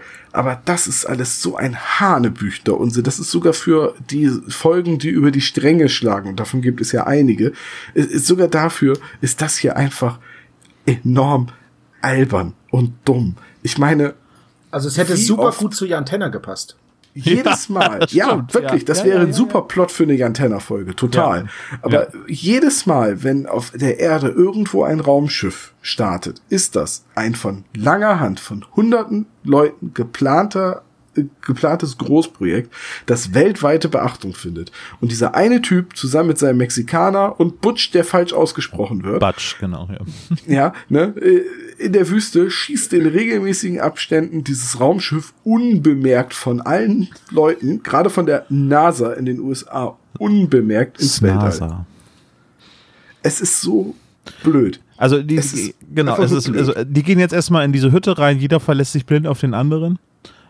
Weil die wissen doch eigentlich, dass der Batsch äh, bewaffnet ist, aber nö, keiner guckt mal um, ob er Schmiere stehen soll oder so. Aber das hat Nein, Justus doch damit begründet, dass sie in einer Notsituation sind. Und Leute, die in, der Not, in einer Notsituation sind, auf Dürfen die wird ja sein? nicht geschossen. nein. Ach so. Was auch, was auch super schön ist, ist, dass einfach gesagt wird, ähm, ja, vielleicht hat er einfach Angst vor uns. Das ist die Begründung, warum er sie, warum er sie bedroht hat. Er, naja, er hatte Angst. Ja, eine Ja, Leuchtpistole, hatten das hast eine du. Leuchtpistole. Ey, weißt du, wenn ich drei Kinder in der Wüste treffe, habe ich natürlich auch erstmal richtig Angst. Ja. Also, hui. da Wenn man sich Schlangen überlegt, sein. wenn man sich überlegt, dass die Folge davor Labyrinth der Götter war. Oh Mann. Ja. Äh, ja, also, die gehen jetzt in diese Hütte rein, äh, gucken sich um und es gibt nur drei Wände und eben einmal den Eingangsbereich und es gibt keine weitere Tür und die können sich überhaupt nicht erklären, äh, ob es da noch eine weitere Tür gibt. Und dann durchsuchen sie die Wand oder klopfen die Wand ab und entdecken sie da eine Geheimtür und in dem Moment, zack, geht die Tür auf und sie werden überrascht. Da da da da. Batsch kommt nämlich rein und begleitet wird er von Dr. Dr. Greg. Blofeld. Dr. Evil. Ach so. Ich bin Dr. Gregston, aber ihr dürft auch Greg zu mir sagen. Nein, ihr könnt mich Doktor nennen. Oh. Ganz ehrlich, diese Stimme, das ist ja Wolf Rathjen, richtig? Ja. Ja. So, Wolf Rathjen hat ja schon bei den drei Fragezeichen früher mitgesprochen. Er ist unter anderem der leicht schräge Marble Eckburn Smith aus der Folge Der verschwundene Filmstar. Ja, ihr erinnert euch, der Typ da, äh, der da in seinem eigenen Pool ertrinkt. Ja. Und für mich, das ist mir heute beim Hören aufgefallen, war das aber immer die Stimme von Ernst Heimlich aus den Heimlich und Co. Hörspielen. Die Der habe ich, Opa. die habe ich halt Der Erfinder gehört. des Tresors. Ja, na, also die Stimme ist für mich irgendwie immer anders besetzt, aber ich finde tatsächlich, also die, die Wahl der Sprecher, ich finde Ramirez ist verunglückt wie sonst was, aber äh, Dr. Gregston, das ist doch ein guter Bösewicht. Der klingt halt schön wahnsinnig. Ja, das stimmt. Also er klingt auf jeden Fall verrückt. Und er ist ja auch verrückt. Ja, also das, das passt auf jeden Fall, dass der. Nein, er ist ein verkanntes Genie, das muss man einfach mal so sagen. Er ist halt einfach ähm, Professor Zweistein. Äh, Wenn du, wenn du echt Jan Tenner, Laura und Professor Futura genommen hättest, das wäre, Ich vergesse immer, dass Futura der, der Gute ist und Zweistein der Böse. ja, Zweistein ist übrigens ein saublöder Name für ihn. Zweistein, nein, der ist doppelt so schlau wie Einstein. genau. Äh, Da, da, da, Karl. Karl heißt Karl Vierstein. Ja, das ist auch blöd. Ich vermute, dass diese, dass das, dieser Zusatz eine Zahl und Stein einfach als besonders intelligent. Drei Stein gab es übrigens noch nicht. Warum auch immer. Das ist bestimmt ein Cerberus, Dreistein. Meinst du? Ja. Ja, wie dem auch sei. Auf jeden Fall beginnt dann äh, beginnt dann diese unterirdische Anlagenszene, in der sie eingesperrt werden. Und ganz ehrlich, diese Szene mit dem, mit der eingesperrt werden, dem Verhör, Ja, äh, dem, dass der Professor, nee, Dr. Greg, äh, Dr. Greg äh, ihnen nicht abkauft, dass sie nur zufällig da sind, weil er ihre Visitenkarten als Detektive findet und so. Das ist für mich noch mit das Highlight. Das Storytelling Highlight. Dass sie wirklich, obwohl sie unschuldig sind, also sie sind unschuldig, tappen in diese Falle rein und der Typ hält sie dann für Widersacher, weil, weil sie Detektive sind. Dann versuchen sie sich rauszureden. Nein, das ist doch nur ein dummer Jungenstreich. Das ist tatsächlich noch das, für mich einfach das Highlight dieser Folge, weil dann kommt dieses ganze, wir, wir, äh, lassen sie äh, vertrocknen. Wir stellen ihnen das Wasser ab, bis sie mit uns reden. Und dann sind sie so geistesgegenwärtig und füllen eben schnell noch die einzigen Behälter, die sie haben, mit ein bisschen Wasser und so weiter. Das ist, ist dann alles nicht mehr relevant. Aber diese Szene ist für mich wirklich, das ist der Glanzpunkt in diesem Hörspiel. Wobei ich auch Davor sagen und danach ne, Mhm. ist es einfach nur, Entschuldigung, Schrott. Aber diese Szene ist das glaubwürdigste. Wobei ich da auch dazu sagen möchte, äh, dass es, man darf nicht vergessen, das sind 16-jährige Jungs und ähm, er nimmt natürlich an, dass sie von einer geheimen Macht oder von, von der Regierung geschickt wurden. Klar, die Regierung schickt einen Fettsack, einen Angsthase und einen der Typ ist ja Langweiler. auch einfach verrückt. Ja, natürlich, aber trotzdem, aber trotzdem, äh, sie schicken natürlich Kinder und ähm, ich find's auch sehr Fragezeichen untypisch, dass sie einfach sagen, haha, das ist ja nur ein dummer Jungenstreich, anstatt dass Justus wirklich versucht, argumentativ zu sagen, hier hören Sie zu, so und so sieht's aus, ähm, machen Sie es halt so. Also machen sie halt so, ja, das, wir, wir, glauben Sie wirklich, dass drei, dass drei Kinder ein Detektivbüro führen können? Haha, ist ja lächerlich. Also ich habe jetzt äh, in Vorbereitung habe ich auch die Neuvertonung gehört, ähm, um ein bisschen mehr Details rauszuholen, was an den Szenen geändert worden ist. In der Szene werden alle drei durchsucht und äh, sie finden dann auch ähm, bei Bob und auch bei Peter Visitenkarten. Ja, ja, das ist so, ja, dass ist eben ja auch diese ganze Argumentation halt eben komplett irgendwie über den Haufen fällt. Aber in dem Buch ist es dann offensichtlich so, dass also Peter schmuggelt ja in dem Fall ja noch oder der versucht ja noch was zu verbergen, was sie später noch gebrauchen können, nämlich das Dietrich-Set. Also ich nehme das jetzt mal vorweg. Äh, aber in dieser Buchvorlage täuscht er dann vor, ah, ich habe gerade einen Krampf. Ich kann mich gerade nicht bewegen, weil irgendwie er Angst hat, dass der Schlüssel oder der Dietrich bei ihm aus der Hose rauspurzelt. irgendwie so, ich habe einen Krampf. Mhm, genau. das ist auch wieder so eine Sache, würde man das nicht erwähnen, dann hätte Peter Ja, halt kann man einfach. jetzt doof finden? Also- Also stört mich tatsächlich überhaupt nicht. Mich stört es aber auch nicht, dass Peter so geistesgegenwärtig ist, das einfach in seinem Hosenbund irgendwie zu stecken, Genau. Dietriche, und dass es nicht erklärt wird, wie er das so schnell geschafft hat. Ja. Ähm, weil das da einfach dann die größere Überraschung ist, dass er das gemacht hat. Das finde ich eigentlich sogar ganz gut. Ja, ich, ich finde es auch gut, dass er sie versteckt hat, weil ich mir auch einfach denke, Peter hat diese Dietriche so gut wie immer dabei. Und es ist nie gut, wenn bei dir Dietriche gefunden werden. Wie oft wurden die schon auch verhaftet? Und natürlich ist dann immer wieder mal Kommissar Reynolds oder Inspektor Cotter gekommen, aber trotz alledem ist es nie gut, wenn du Dietriche dabei hast. Wann, wann fing das eigentlich an? Weiß das äh, jemand von euch beiden aus dem Kopf? Wann, wann er äh, Dietriche dabei hatte? Ja, ab Das muss wann? irgendwann in der Crimebuster-Ära gewesen sein, als auch die Autos eingeführt wurden, Ja, ne? Ja. Würde ich sagen. Ja, wie dem auch sei, angefangen also hat, Automechaniker zu werden. So, ne? Genau. Ja, es, es gibt ja da draußen findige Hörer, die das jetzt schnell googeln und dann sagen, ihr lagt wieder falsch. Was ich übrigens gut finde, dass ihr es googelt. Ähm, wir werden dann schon korrigiert werden. also Ich glaube äh, nicht, dass sie das googeln. Ich glaube, einige wissen das wirklich so aus dem Stegreif. Das ist dann beängstigend. Also wie dem auch sei, ich finde es aber gut, Beeindruckend, dass es, dass es, äh, dass Peter das halt einfach macht, weil ich mir denke, wenn du die Tag und Nacht bei dir hast, dann hast du die nicht nur als erste Mal jetzt verborgen vor jemandem. Ja. Deswegen finde ich das schon, das finde ich absolut realistisch, dass er das gemacht hat. Ähm, ja. Und dass sie die Visitenkarten bei allen drei finden, finde ich jetzt auch nicht unbedingt ein Argument da- dafür, dass man sagt, ja, dann müsste es ja ernst gemeint sein. Weil wenn wir uns früher Clubausweise gemacht haben, dann haben wir, hat auch jeder einen bekommen, weißt du? So Ja. Kinder, Kinderclubs halt, so Mickey Mouse Club Ja, dann oder könnt so. ihr aber froh sein, dass ihr nicht in den geheimen Unterschlupf von einem verrückten Doktor mit seinem mexikanischen Astronauten gestolpert seid. Ja, das ja, ist das wäre mir sein, gestern auch schon wieder für- fast passiert. sein Astronaut, sein Kinderastronaut. Das ist ja nicht mal. Vor allem, das Schöne ist in dieser Szene auch, wir haben hier einen Professor, der sich selbst als Universalgenie oder universale Intelligenz, Doktor der universalen Intelligenz betitelt. Du meinst Dr. Axel Stoll. Richtig. Und dann sagen sie, ha, das ist ja nur, wir sind ja nur, wir tun ja nur so, wir sind ja gar keine richtigen Detektive. Und dann ruft der Doktor, ein erwachsener Mann, nach seinem Ramirez. Dann kommt Ramirez, ja, Doktor, diese Jungs sagen, sie wären gar keine Detektive. Was sagst du dazu? Ich glaube, sie wollen uns ausspionieren. Was? Du hast sie gerade gesehen. Du weißt überhaupt nicht, dass sie da sind.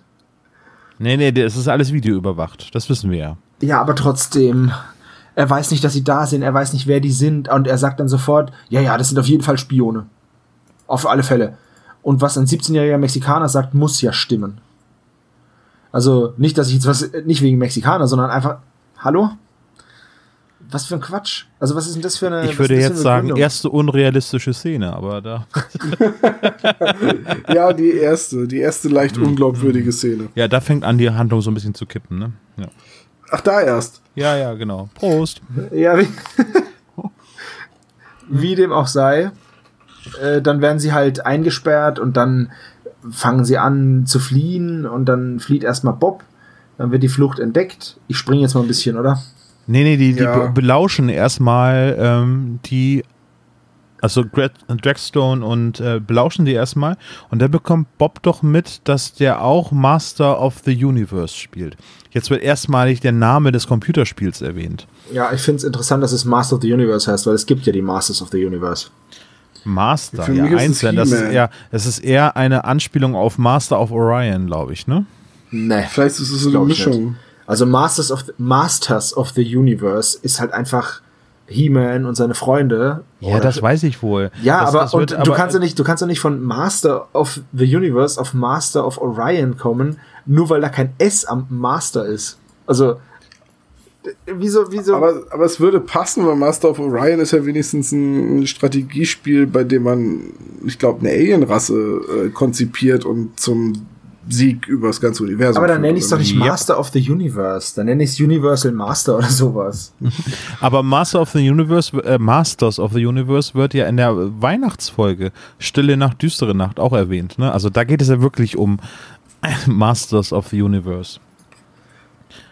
Apropos, da soll es bald wieder einen neuen Kinofilm geben, habe ich gehört. Oh, Masters of the Universe war so toll. Ich hatte so viele von diesen Figuren. Habt, oh, ich habe mich hab, ich, gestern bei einer der Tage, wo ich gedacht habe, oh, enough Internet for today. Ich habe gestern He-Man und Skeletor tanzen Dirty Dancing gesehen. Oh Mann. Falls jemand noch alles meint, dass er alles gesehen hat, dann sollte er sich dieses Video angucken. Ich packe es in die Shownotes rein. Ähm, es ist sehr schön.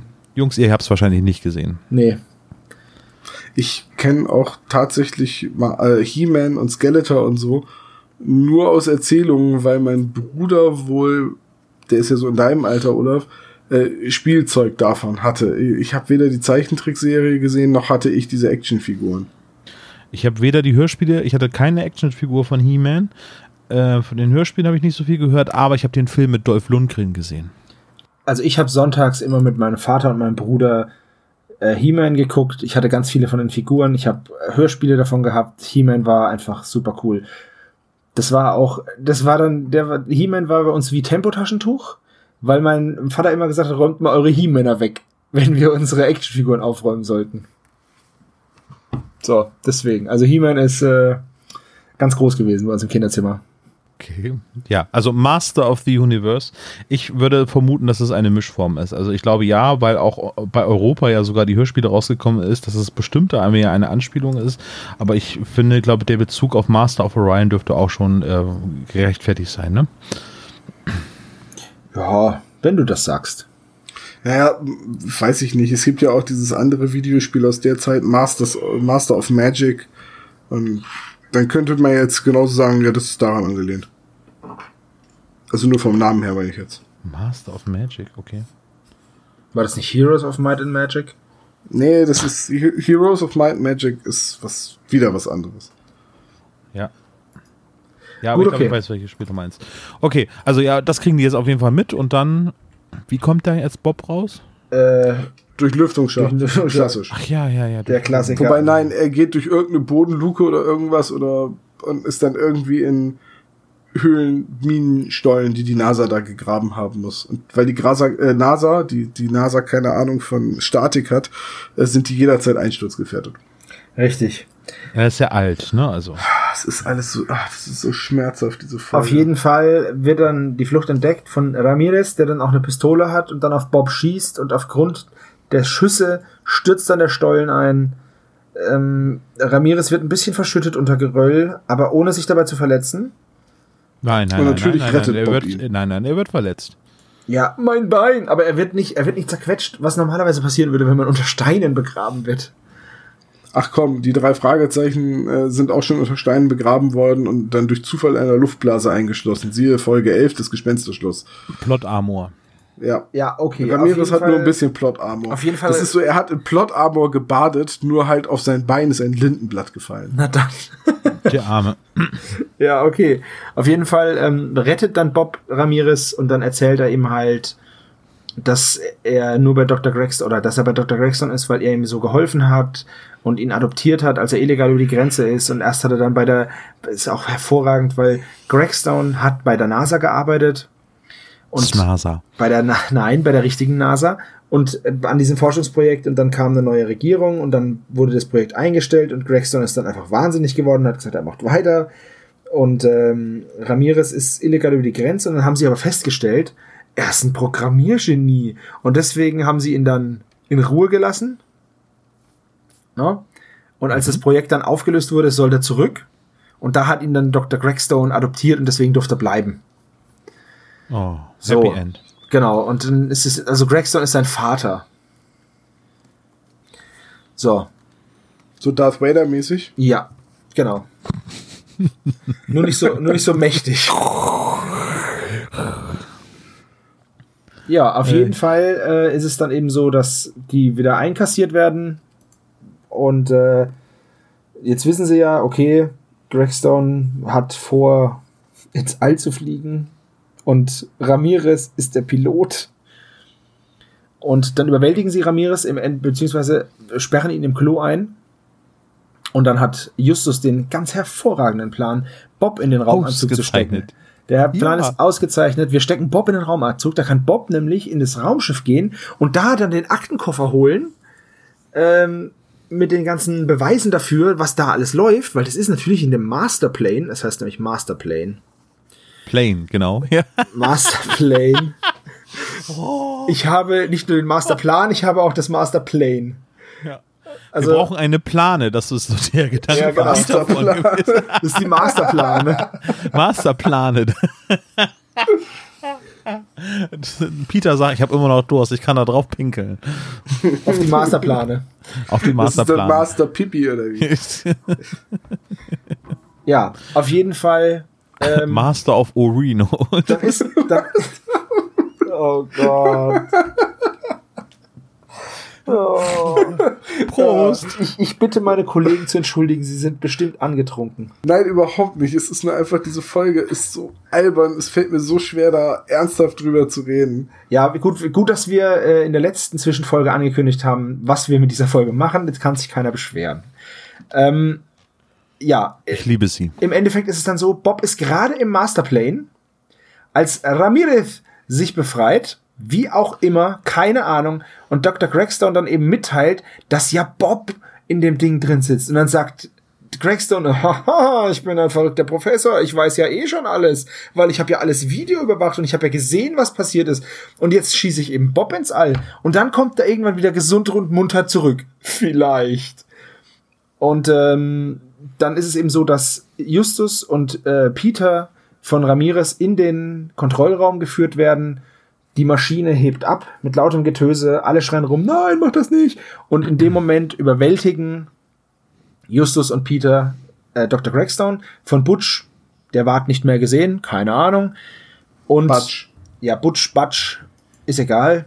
Und äh, Nein, er, man muss sagen, er wird Butch geschrieben. Ich glaube, wir haben das bisher nicht erwähnt, aber er wird halt konsequent Butch genannt. ist richtig. Vielleicht ist es ja eine, ein Eigenname. Und dann verschwindet er einfach. Batsch, das ist einfach das Geräusch, äh, was er tönt, wenn man seine Hand vor die Stirn haut. Ja, richtig. Also, Butch. das ist in dieser Folge schon öfters passiert. Nein, aber, aber Moment, aber der Plot-Twist, den musst du doch noch mal eben raushauen. ja, ja. Also, ähm, was ist denn für dich der Plot-Twist? der Plot-Twist, Ja. Mann, Master of the Universe wurde entwickelt von diesem Ach so, genialen ja. Wissenschaftler und diejenigen, die dieses Computerspiel bis ins letzte Level schaffen, haben dieser Wargames-Moment, da da da da. Sie schaffen es, in den letzten Level zu kommen und dann steuern die auf einmal echte gekaperte Satelliten, die ja äh, Gregstone mit Laser Äh, diesen- ausgestattet hat. mit den Lasern ausgestattet hat. Richtig. Dr. Evil irgendwie möchte eine Million Dollar dafür haben. Und er möchte Haie mit Lasern auf dem Kopf, aber er hat nur tollwütige Barsche. Ja. Und wir nennen das Todesstern. Nee, diesen Namen gibt es schon. Das, Das, müsst ihr mir Alan sagen. Parsons Project. Ja. oh, oh, was für eine Auflösung. Also eine Auflösung kann man es jetzt nicht richtig nennen. So, oh ja, äh, also ähm, erst ein und, äh, und es wird dann auch noch, das ist, das habe ich auch nicht verstanden. Greg Stone kann dieses fucking habe ich fucking gesagt? Ja. Fucking, Fu- fucking, das ist ein Ort in Österreich. Ja, Entschuldigung, das meine ich, ne? Diesen Ort in Österreich. Ähm, der ist in der Lage, dieses Space Shuttle oder Raumschiff oder die Smondfähre fernzusteuern. Nein, das läuft ja Das alles heißt- auf Auto, Auto, äh, Alles Pilot. Autopilot. Ja, aber warum sitzt denn da überhaupt jemand drin? Warum? Weil, ist- das weil, wird aber ja, weil Bob ja einen Weltraumspaziergang machen muss, kann ja jeder, macht man ja einfach so einen chilligen Weltraumspaziergang Ja. und nein, nein, das wird aber wirklich erklärt. Ja. Halt, Entschuldige, da seid ihr jetzt unfair. Die Erklärung ist zwar hilflos, aber sie ist da. Äh, Es muss trotzdem ein menschlicher Pilot anwesend sein, weil oben im All einige Ja, gerade. vonnöten sind, Ach die so. Ramirez normalerweise halt immer macht. Also Aha, normalerweise irgendwas ist immer zu tun, was halt nur ein Mensch tun Ja, kann. aber- und dafür ist dann halt der Mexikaner. Aber was Aber Ramirez ist- immer macht, ist auch ein bisschen übertrieben, weil in dem Moment sagt Ramirez, was, der Laser ist kaputt. Und er ballert halt wild rum, der Laser, sagt Gregstone. also dieser ich Laser mein jetzt, ballert Entschuldige, wild ich habe es All rum. unpräzise ausgedrückt. Ja, ich habe es unpräzise ausgedrückt. Ramirez muss an Bord sein, um Tätigkeiten zu machen. Und dieses Mal geht es um Reparaturtätigkeiten am Laser, von denen, äh, wo Ramirez dann schockiert ist, dass er das hätte machen müssen. Genau. Vor allem, weil der Laser könnte ja auch den Masterplane treffen. Der Weltraum ist ja nicht so groß. Genau. Und es ist auch interessant. Überschaubar. Es ist auch interessant, dass der Laser die ganze Zeit schon wild rumballert und noch nichts kaputt gemacht hat. Der Weltraum ist ja nicht so groß. Und außerdem ist er hauptsächlich leer. Also was willst du da oben schon treffen? Ja, aber vielleicht die Erde, die unter dem Satelliten entlang baumelt. Einmal so Laser, zack, Erde weg. Nee, aber einmal so Laser, zack, irgendwas kaputtgeschossen. Weil mit dem Laser kann man ja angeblich auch Flugzeuge abschießen. Zwei hat er ja schon erwischt. Ich, ich möchte halt einfach wirklich festhalten, Ich weiß, was von diesem Laser getroffen worden ist. wir sind an dem Punkt angekommen, wo diese Folge halt einfach jegliche Logik, jegliche zusammenhängende, äh, ja, jedes Narrativ um einfach nur noch über Bord wirft und wo man irgendwie festgestellt hat, Mist, wir müssen das jetzt irgendwie noch zu einem Ende bringen, wir sind eh schon over the top, schießen wir Bob ins All, lassen ihn dann zurückkehren, als wäre nichts gewesen und dann ist einfach die Folge vorbei. Und genauso ist es auch, denn Bob Dann kommt geht's zurück. los. Ramirez hilft ihm beim Rückflug. Bob landet und äh, landet anscheinend direkt neben Justus und Peter, weil Seine Videospielkenntnisse ihm bei der Landung genau ist hervorragend. Also ich spiele auch gar nicht mal so schlecht. Ähm, Warum ich die Weltherrschaft noch nicht erlangt habe, Ja, obwohl genau. ich Command Conquer spiele. Ja, also ich bin auch super in Age of Empires und wie gesagt, War Thunder kann ich auch ganz gut, aber ich würde nie mir zutrauen, ein Flugzeug zu fliegen. Okay. ähm, zumal Bob ja gar nicht so gut sein kann, weil er ist ja vier Wochen gesperrt. Also jetzt mal ganz ehrlich, ne? Also er wird in dieses äh, Space Shuttle geschickt, wird ins All geschossen, völlig losgelöst von der Erde, schwebt da jetzt durchs, durch, äh, mit dem sch- schwerelos hin. Also erst einmal, Bob fällt bei jeder Kleinigkeit, fällt er in Ohnmacht, ja, überall, irgendwie, keine Ahnung, Hashimitenfürst, hast du nicht gesehen, Kopf gestoßen, bam, zack, Verliert auch nein, das Gedächtnis. Er, ist, er, er verliert das Gedächtnis und alles, nein, er wird ins All geschossen, es liegen irgendwie, ich weiß nicht, wie viele G auf, äh, auf äh, einem äh, Astronauten dann irgendwie gewirkt werden, irgendwie was mit 4, 5 G oder so, da verliert äh, jeder nicht richtig durchtrainierte Mensch einfach mal das Bewusstsein. Nö, das passiert nicht. Nein, ich bin sogar in der Lage, noch mit einem schlechten Akzent unimprovisiert irgendwie Antworten zu geben. Äh, ja, hier ist, äh, äh, ja, Ramirez ist hier. Mein Gott. Ja, es ist Da hätte doch mal jemand drauf gucken können auf das Skript, oder? Das wäre sehr wünschenswert gewesen, ja. So. Ich habe jetzt übrigens Bingo. Ich habe jetzt äh, die erste Strophe von völlig losgelöst, habe ich jetzt in unser Gespräch eingebaut. Hab Ich ich hab's gemerkt. Ich, ich hab's auch gemerkt, aber ich wollte nichts dazu sagen. Ich fand's so bescheuert, dass ich gedacht habe, ich sag nichts. Oh, Ja, ne. so äh, eigenes Goal erfüllt. Prost. Oh Mann, ey.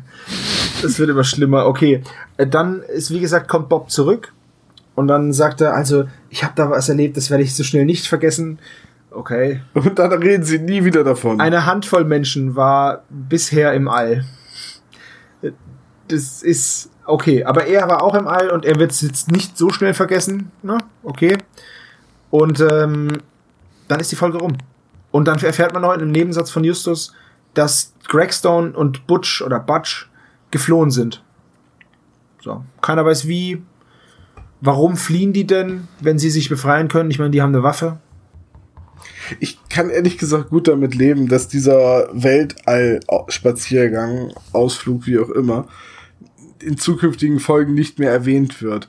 Weil, wenn man den erwähnen würde, müsste man halt genauso das Atombombensilo aus Folge 100 wieder erwähnen. Ja, das ist okay, aber was zum Beispiel, ähm, was ich zum Beispiel so abgefahren finde, ist, dass Gregstone auch nie wieder was macht. Der kommt in Folge 200. Er geht dann halt einfach. Bitte nicht. Keiner weiß jetzt Gregstones was. Rache. Jetzt steht das Flugzeug in der Wüste, diese Forschungsstation ist noch da, nichts passiert damit. Äh, okay. Folge rum. Die sind übrigens immer noch in der Wüste ohne Auto. Also, Aber die Wieso, haben das ein- Auto aber- von Butch ist doch noch ja, da. und die sind Und ein Space Shuttle. Und die anderen sind einfach ohne Auto geflohen, dann meinst du? Ja, Ah ja, dann. ganz ehrlich, ich, das, ich meine, was ist denn die Folge danach? Was, was war denn noch die Folge nach Todesflug 93? Olaf, zack, jetzt. Oh, äh, Geisterschiff oder so? Vielleicht? Ich Es ist und das Geisterschiff, ja. Oh, ho, ho. So, die Folge habe ich jetzt gerade nicht präsent. Ach doch, doch, die, die, die mit dem, ja, hm. Wieder eine So. Autopanne und dann, nee, nee, Quatsch. Äh, Nee, Peter Joggen äh, und so trifft weiter, ne? jemanden Ja, am Straßenrand. Ja. So, äh, das ist halt wieder so eine Folge, es wird halt nie wieder Bezug darauf genommen. Okay, gut, wir haben drei Fragezeichen, ist ja grundsätzlich so aufgebaut. Monster of the Week. Am Ende der Folge ist wieder der Status Quo weitestgehend erreicht, so dass es einfach weitergehen kann in der nächsten Folge. Da haben wir uns alle dran gewöhnt. Das ist eben keine durchgehende Geschichte, wie zum Beispiel bei John Sinclair. Haben wir alle akzeptiert. Aber ein Weltraumspaziergang wird nicht mehr erwähnt. Und ich bin da so hin und her gerissen. Eigentlich ist es so eine Sache, wenn man die einbaut in die Handlung, dann muss sie auch wieder erwähnt werden. Auf der anderen Seite bin ich auch, glaube ich, sehr, sehr dankbar dafür, dass es einfach totgeschwiegen wird, dieses Kapitel. Der Rest ist Schweigen, heißt es so schön. Was ich Ja. vor allem auch interessant finde, ist, dass halt von den Weltraumspaziergängen wirklich auch nichts vertont wurde. Also es ist halt einfach, der findet halt als Szene auch nicht Da hat das statt. Budget nicht mehr gereicht. Die Zeit hat nicht mehr Das ist so, so, wir haben doch das große Finale geplant mit der Schießerei, mit den Laserwaffen. Ja, dafür haben wir leider kein Geld mehr. Okay, was machen wir stattdessen? Die Bösewichte entkommen, unbemerkt in einem falschen Moment und dann landet Bob, als wäre nichts gewesen, direkt neben Justus und Peter. Steigt einfach aus und sagt, ach, jetzt ist mir aber doch ein bisschen schwummerig. Naja, im Endeffekt sagt er, und um ehrlich zu sein, fühle ich mich zum Kotzen. Ja, das habe ich mir aber auch gedacht, als ich das gehört habe. Ja, ich war dann auch, also im Normalfall höre ich die, Fra die, die Folgen zur Vorbereitung so drei bis fünf Mal. Und nach dem ersten Mal Todesflug dachte ich mir nur, boah. Ich habe auch gesagt, ich habe zu meiner Frau gesagt, muss ich das nochmal hören? Ja, du musst das hören, du musst das vorbereiten. Muss ich das wirklich nochmal hören? Ich habe es dann auch noch einmal gehört und dann habe ich schnell eine andere Folge gehört. Weil Ich, ich bin, ich muss auch ganz ehrlich sagen, äh, ich habe ja damals auch gesagt, ich habe die äh, Folge mit dem äh, hier die flüsternde Mumie sehr oft gehört. und Ich habe sie mir für die Vorbereitung kaputt gehört. Und obwohl ich sie elfmal gehört habe, habe ich jedes Mal, als ich sie angemacht habe, gedacht, okay, wir hören sie einfach nochmal. Bei dieser Folge habe ich schon beim ersten Mal gedacht, oh Gott, ja, okay. Ja, okay, ich mache sie an. Und ich habe sie tatsächlich auch nur zweieinhalb Mal jetzt gehört zur Vorbereitung, weil ich es öfters nicht über mich gebracht habe. Ja, aber äh, ich habe, jetzt muss ich sagen, ich habe die flüsternde Mumme jetzt auch mal wieder gehört, nach ein bisschen längerer Zeit, die jetzt vergangen ist. Es geht wieder. die flüsternde Mumie ist eine Perle. Ja. Und nicht nur im Also, Vergleich, ne, also, nicht nur im Vergleich zu Todesflug, aber besonders im Vergleich zu Todesflug. Ja, ich meine, wir haben es ja, wenn wir jetzt so äh, rückblickend draufschauen, haben wir sie ja schon ziemlich hart zur Brust genommen uns hier, ne? Aber, aber eigentlich ist es eigentlich eine schöne Folge. Das, wie wir das im Fazit gesagt haben, irgendwie, ich mag sie trotzdem noch. Also, auf, obwohl wir sagen, ja, es gibt ein paar Plotholes irgendwie in dieser ganzen Geschichte irgendwie, aber mein Gott, das ist aber anders erzählt als das jetzt hier. Wir schießen Bob ins All, er kommt wieder runter und sagt, oh, ist mir schlecht und alle denken, ja, mir auch. Danke, Abspann, fertig. Kommen wir einfach zum Klischee-Koeffizienten. Weil mehr gibt es halt wirklich nicht mehr zu sagen zu dem, zu der Folge. Es passiert sonst nichts. Was ist, keiner weiß, was mit Ramirez ist. Egal. Ist alles wurscht. Weil man hat Bobby ans All geschossen. Ich So. meine, was soll denn da noch kommen, ne? Also, ich meine, das ist, Ja. tja, der Highsprung, würde ich sagen. Also gut, ähm, der Klischee-Koeffizient setzt sich dieses Mal wie folgt zusammen. Wir haben keine, keine, Handlungs, keine Handlung auf dem Schrottplatz, es kommen weder Cotter noch Reynolds vor. Und das Erste, was wir haben, also Bob wird auch nicht niedergeschlagen oder geht K.O., flirtet nicht, nix. Das Erste, was wir haben, ist, dass Peter Angst vor dem Übernatürlichen hat, vor diesem summenden Berg nämlich. Und dafür haben wir, äh, das haben wir als einmal und das sind dann zehn Punkte. Ähm, Peters Auto nimmt Schaden. Also ja, wir wissen, dass es Bobs äh, Vaters Auto ist, also Herr Andrews Fahrzeug ist. Allerdings fährt Peter das in dem Moment und dementsprechend schrottet Peter sein Auto, weil er eben gerade der Fahrer des Autos ist. Dafür gibt es einmal 20 Punkte. Ja, wenn ich das richtig sehe, sind wir dann schon bei Peter hat Dietriche dabei und benutzt sie. Einmal zehn Punkte. So, dann wird Justus Pummelchen genannt. Er wird nicht Pummelchen genannt, aber er wird irgendwie vor, Vorlauter vor, Dicker. Vorlauter Dicker genannt von Greg Stone. Das haben wir jetzt einfach mal wohlwollend als Pummelchen äh, umgemünzt. Das sind fünf Punkte. Äh, Butch hat eine Waffe, ist also der Bösewicht, äh, 20 Punkte. Die Visitenkarte wird vorgelesen. Absichtlich, so wenig wie immer, ein Punkt. Und damit kommen wir auf eine Summe von. Nein, nein, nein, nein, nein, nein, nein, nein, nein, nein, nein, nein. Wir kommen auf gar keine Summe. Bob wird ins All geschossen. Das gibt einmal 500, 500 Punkte, ja. Oh Gott. Und damit kommen wir, somit kommen wir auf einen Klischee-Koeffizienten von. 566 Punkten. Und äh, nach Abzug und äh, Inflationsbereinigung 66 Punkte. Genau. Ja, kann man kürzen. 500 kann man kürzen. Klischee-arme Folge. Äh, Zum Was Vergleich. nicht heißt, dass sie gut ist. Nein, äh, zum Vergleich. In unserem Klischee-Koeffizienten-Folgenarchiv belegt nur Vampir im Internet, hat nur Vampir im Internet eine niedrigere Wertung bekommen mit 61. Ja. Was Ja. ja. auch, eh- ja, ich weiß nicht, ist die vergleichbar? Nee, nichts ist vergleichbar. Wobei es auch wieder, wobei es auch wieder um Videospiele geht und ja. Ja. Gut. Also es geht ja öfter mal um Videospiele, also gerade in der Neuzeit irgendwie. Also die Jugendkultur ist da irgendwie schon mit mm, verflochten. Also, das ist schon richtig, ja. ja. Wie ist denn das? So, Fazit haben wir eigentlich schon relativ viel drüber gesprochen. Das Fazit Eine läuft seit Sache- eineinhalb Stunden. Wie findet ihr denn das Cover zu dieser Folge? Das Cover ist ganz cool. Das Cover fand Ja, ich ne? auch immer ziemlich cool, ja. Ja, eigentlich habe ich so gedacht, so, ja, als ich das Cover damals gesehen habe, ich, da, ich bin ja in dieser Zeit irgendwie langsam wieder eingestiegen, habe ich gedacht, oh ja, das könnte ja was werden. Ich hatte ja eher Angst als das ähm, Geheimakte UFO. Als ich das gesehen habe, habe ich gedacht, oh, oh nee, was ist das denn für ein Kram jetzt irgendwie? Das ist ja mal ein furchtbares Cover irgendwie. Stimmt, ja. Und ähm, im Vergleich dazu fand ich den Todesflug, habe ich gesagt, naja, vielleicht ist es irgendwie eine Geschichte mit Astronauten, die irgendwie, keine Ahnung, irgendetwas geklaut haben oder so.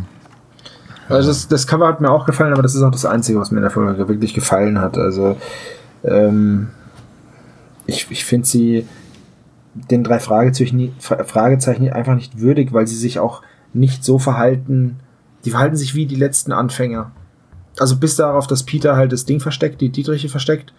Das macht er super professionell. Aber sie kommen auch sonst. Es gibt auch nichts zu erraten im Endeffekt. Äh, Da gibt's doch kein Rätsel. Die, die merken, oh, okay, ist ein Flugzeug. So, fertig.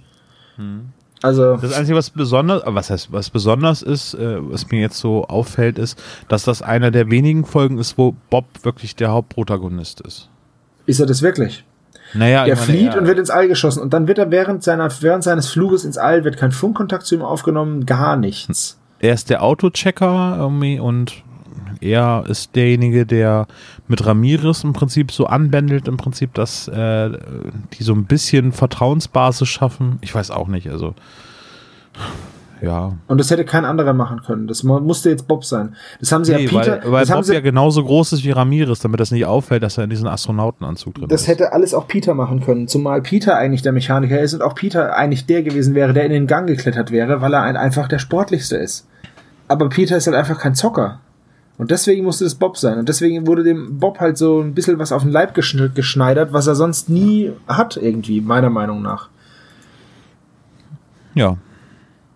Oder Keine seht ihr Frau das in der anders? Nähe, also er konnte das Raumschiff auch nicht anflirten irgendwie. ja. Ja. Was können wir noch dazu sagen? Das ist ein tolles Fazit gewesen. Also der Rest ist Schweigen, würde ich sagen. Oder? Ich habe natürlich im Hinterkopf, es gibt bestimmt Leute, die diese Folge gut finden und denen die gefallen hatten, die auch diese Over-the-Top-Handlung immer mochten. Aber für mich ist Folge 92 ein absoluter Tiefpunkt, was die drei Fragezeichen angeht. Ich kann mit allen Folgen wirklich im Vergleich zu Folge 92 leben. Ich kann das Atombomben-Silo aus Folge 100 nehmen. Ich kann die unmöglichen mechanischen Spielzeuge aus der geheime, nee, der silberne Schlüssel, der geheime Schlüssel, ich weiß es nicht, aus der Folge den Geheime Schlüssel Schlüssel. hinnehmen. Ähm, ich kann so vieles hinnehmen und auch akzeptieren. Aber diese Folge ist so blöd und das hängt halt einfach damit zusammen, dass Bob einfach mal ins Weltall geschossen wird und das ist so over the top. Das ist so, oh, das ist so Moonraker-mäßig. Ich weiß, dass ich, ich war nie so der riesige James Bond-Fan, aber ich habe irgendwann mal angefangen, sie alle in Reihenfolge zu gucken. Und als dann bei Moonraker am Ende ein Laserpistolenkampf im Weltall war, das war für mich auch der Tiefpunkt von James Bond. Ich weiß, dann sagen viele, ja, das ist aber Edeltrash und das war so die Zeit, wo Star Wars groß war und da wollte James Bond halt auch Geld mit abgreifen, aber es halt einfach nicht die Klasse so einer richtigen Agentengeschichte wie Liebesgrüße aus Moskau oder Casino Royale oder so, wo ich einfach, das erwarte ich, wenn ich James Bond gucke.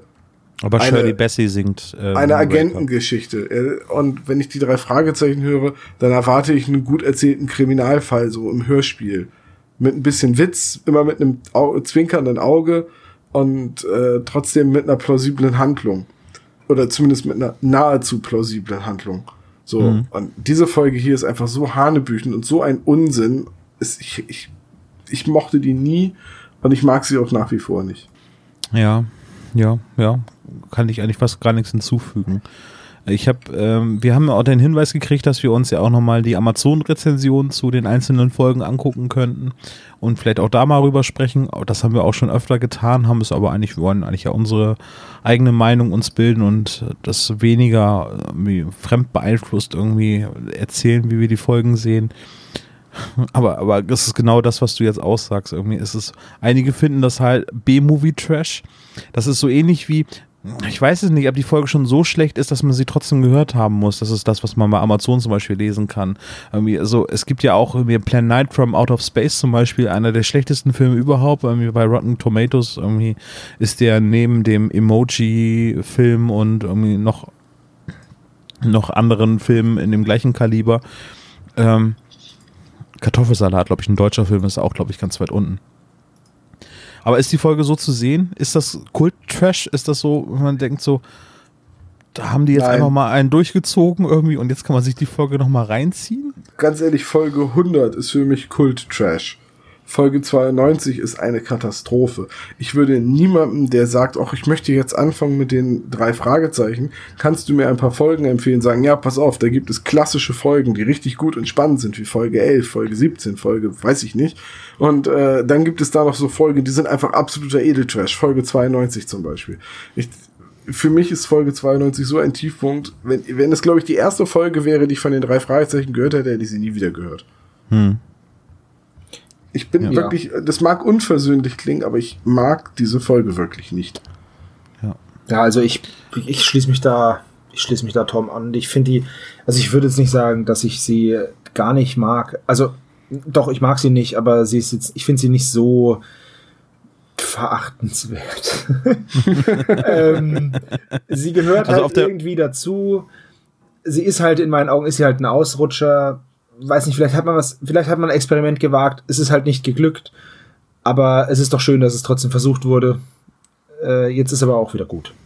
Ja, sie steht auch unter allen Fußballfolgen. Also wenn man sich auf rockybeach.com die, die Folgenbewertung anguckt, bei den Hörspielfassungen, da ist Rocky Beach Radio Show, ich hatte auch schon drüber gesprochen, äh, mit Abstand das schlechteste, was bisher produziert worden ist, aber auf Platz 201 sämtlich erschienener Folgen ist Todesflug und dann kommen halt Fußballgangster, Fußballfalle, verdeckte Fouls, Dopingmixer und so ich wusste weiter. nicht, dass man sich die bei Rocky Beach im Ranking angucken kann. Ja, Das muss ich bisher immer übersehen haben.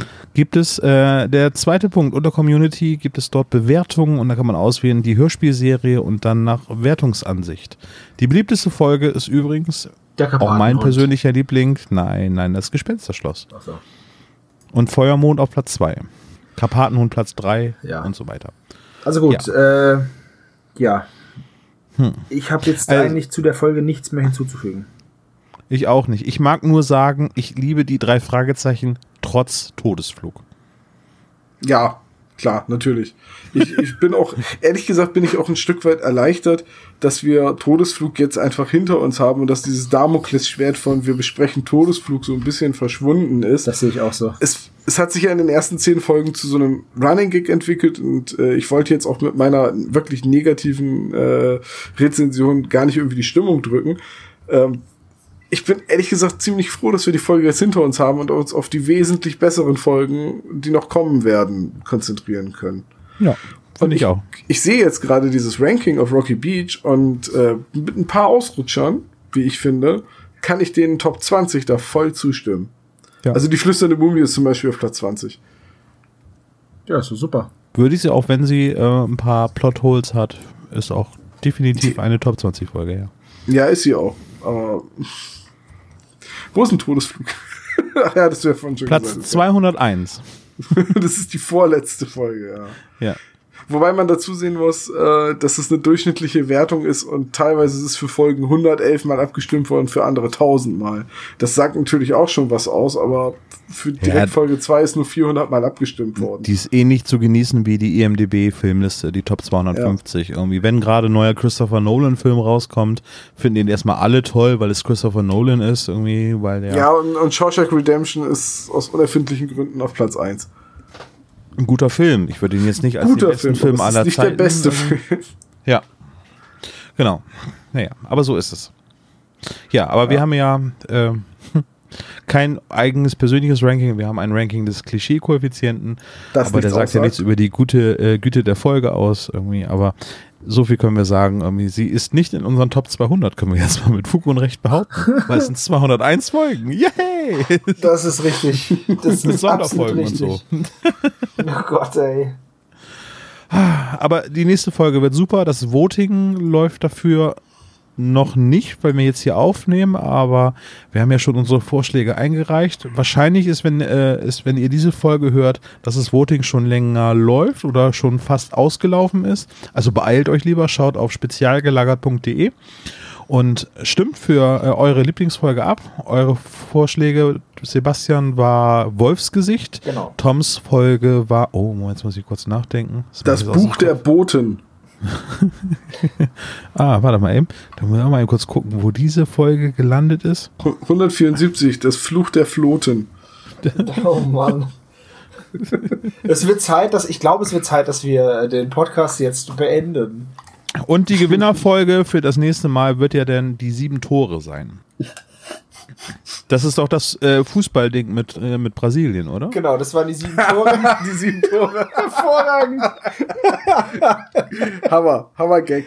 Wir Alles machen eine klar. Fußballfolge. die sieben Tore machen wir. Okay. So. ja. Sehr gut. Ein denkwürdiger Abend. Ich hatte sehr viel Spaß mit euch. Ja, Dito. Ich kann noch mal eben zum Abschluss sagen, Ben Nevis, der Whisky war gar nicht schlecht. Ja. Und ich lalle noch nicht. Mein Bier ist auch leer. Tom, was macht der Uso? Ein, nee, ich habe zwei Uso vor der Aufnahme getrunken und seitdem trinke ich Cola Light, also alles cool. Sehr Okay. gut. Alkohol ist auch nicht gut für uns. Nee. Nee, Soll auch eine Ausnahme bleiben. Wir machen eine seri seriöse Besprechung von Hörspielen für Kinder. Genau. Mit Alkohol. Todesflug, Todesflug war einfach scheiße, deswegen mussten wir das jetzt machen. Olaf, trink weniger. So. Prost! Tschüss. Ciao.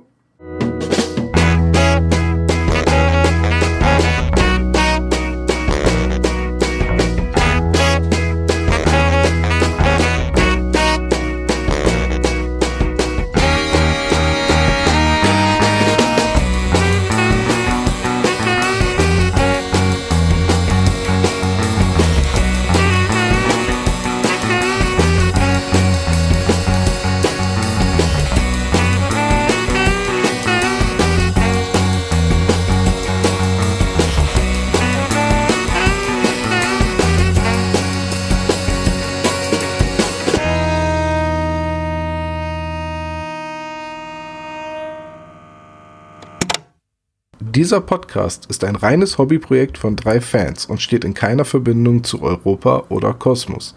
Jegliche Namensrechte bleiben gewahrt. Wir bedanken uns bei der Band Tech Fu, dass wir ihren Song nicht kleinlich als unser Intro verwenden dürfen. Ihr findet Tech Fu unter www.techfu.de oder bei Soundcloud. Außerdem danken wir unserer Station Voice Heinz Kreienbaum. Ihr findet den spezial gelagerten Sonderpodcast unter spezialgelagert.de oder ihr folgt uns auf Facebook, Instagram oder Twitter, jeweils unter spezialgelagert.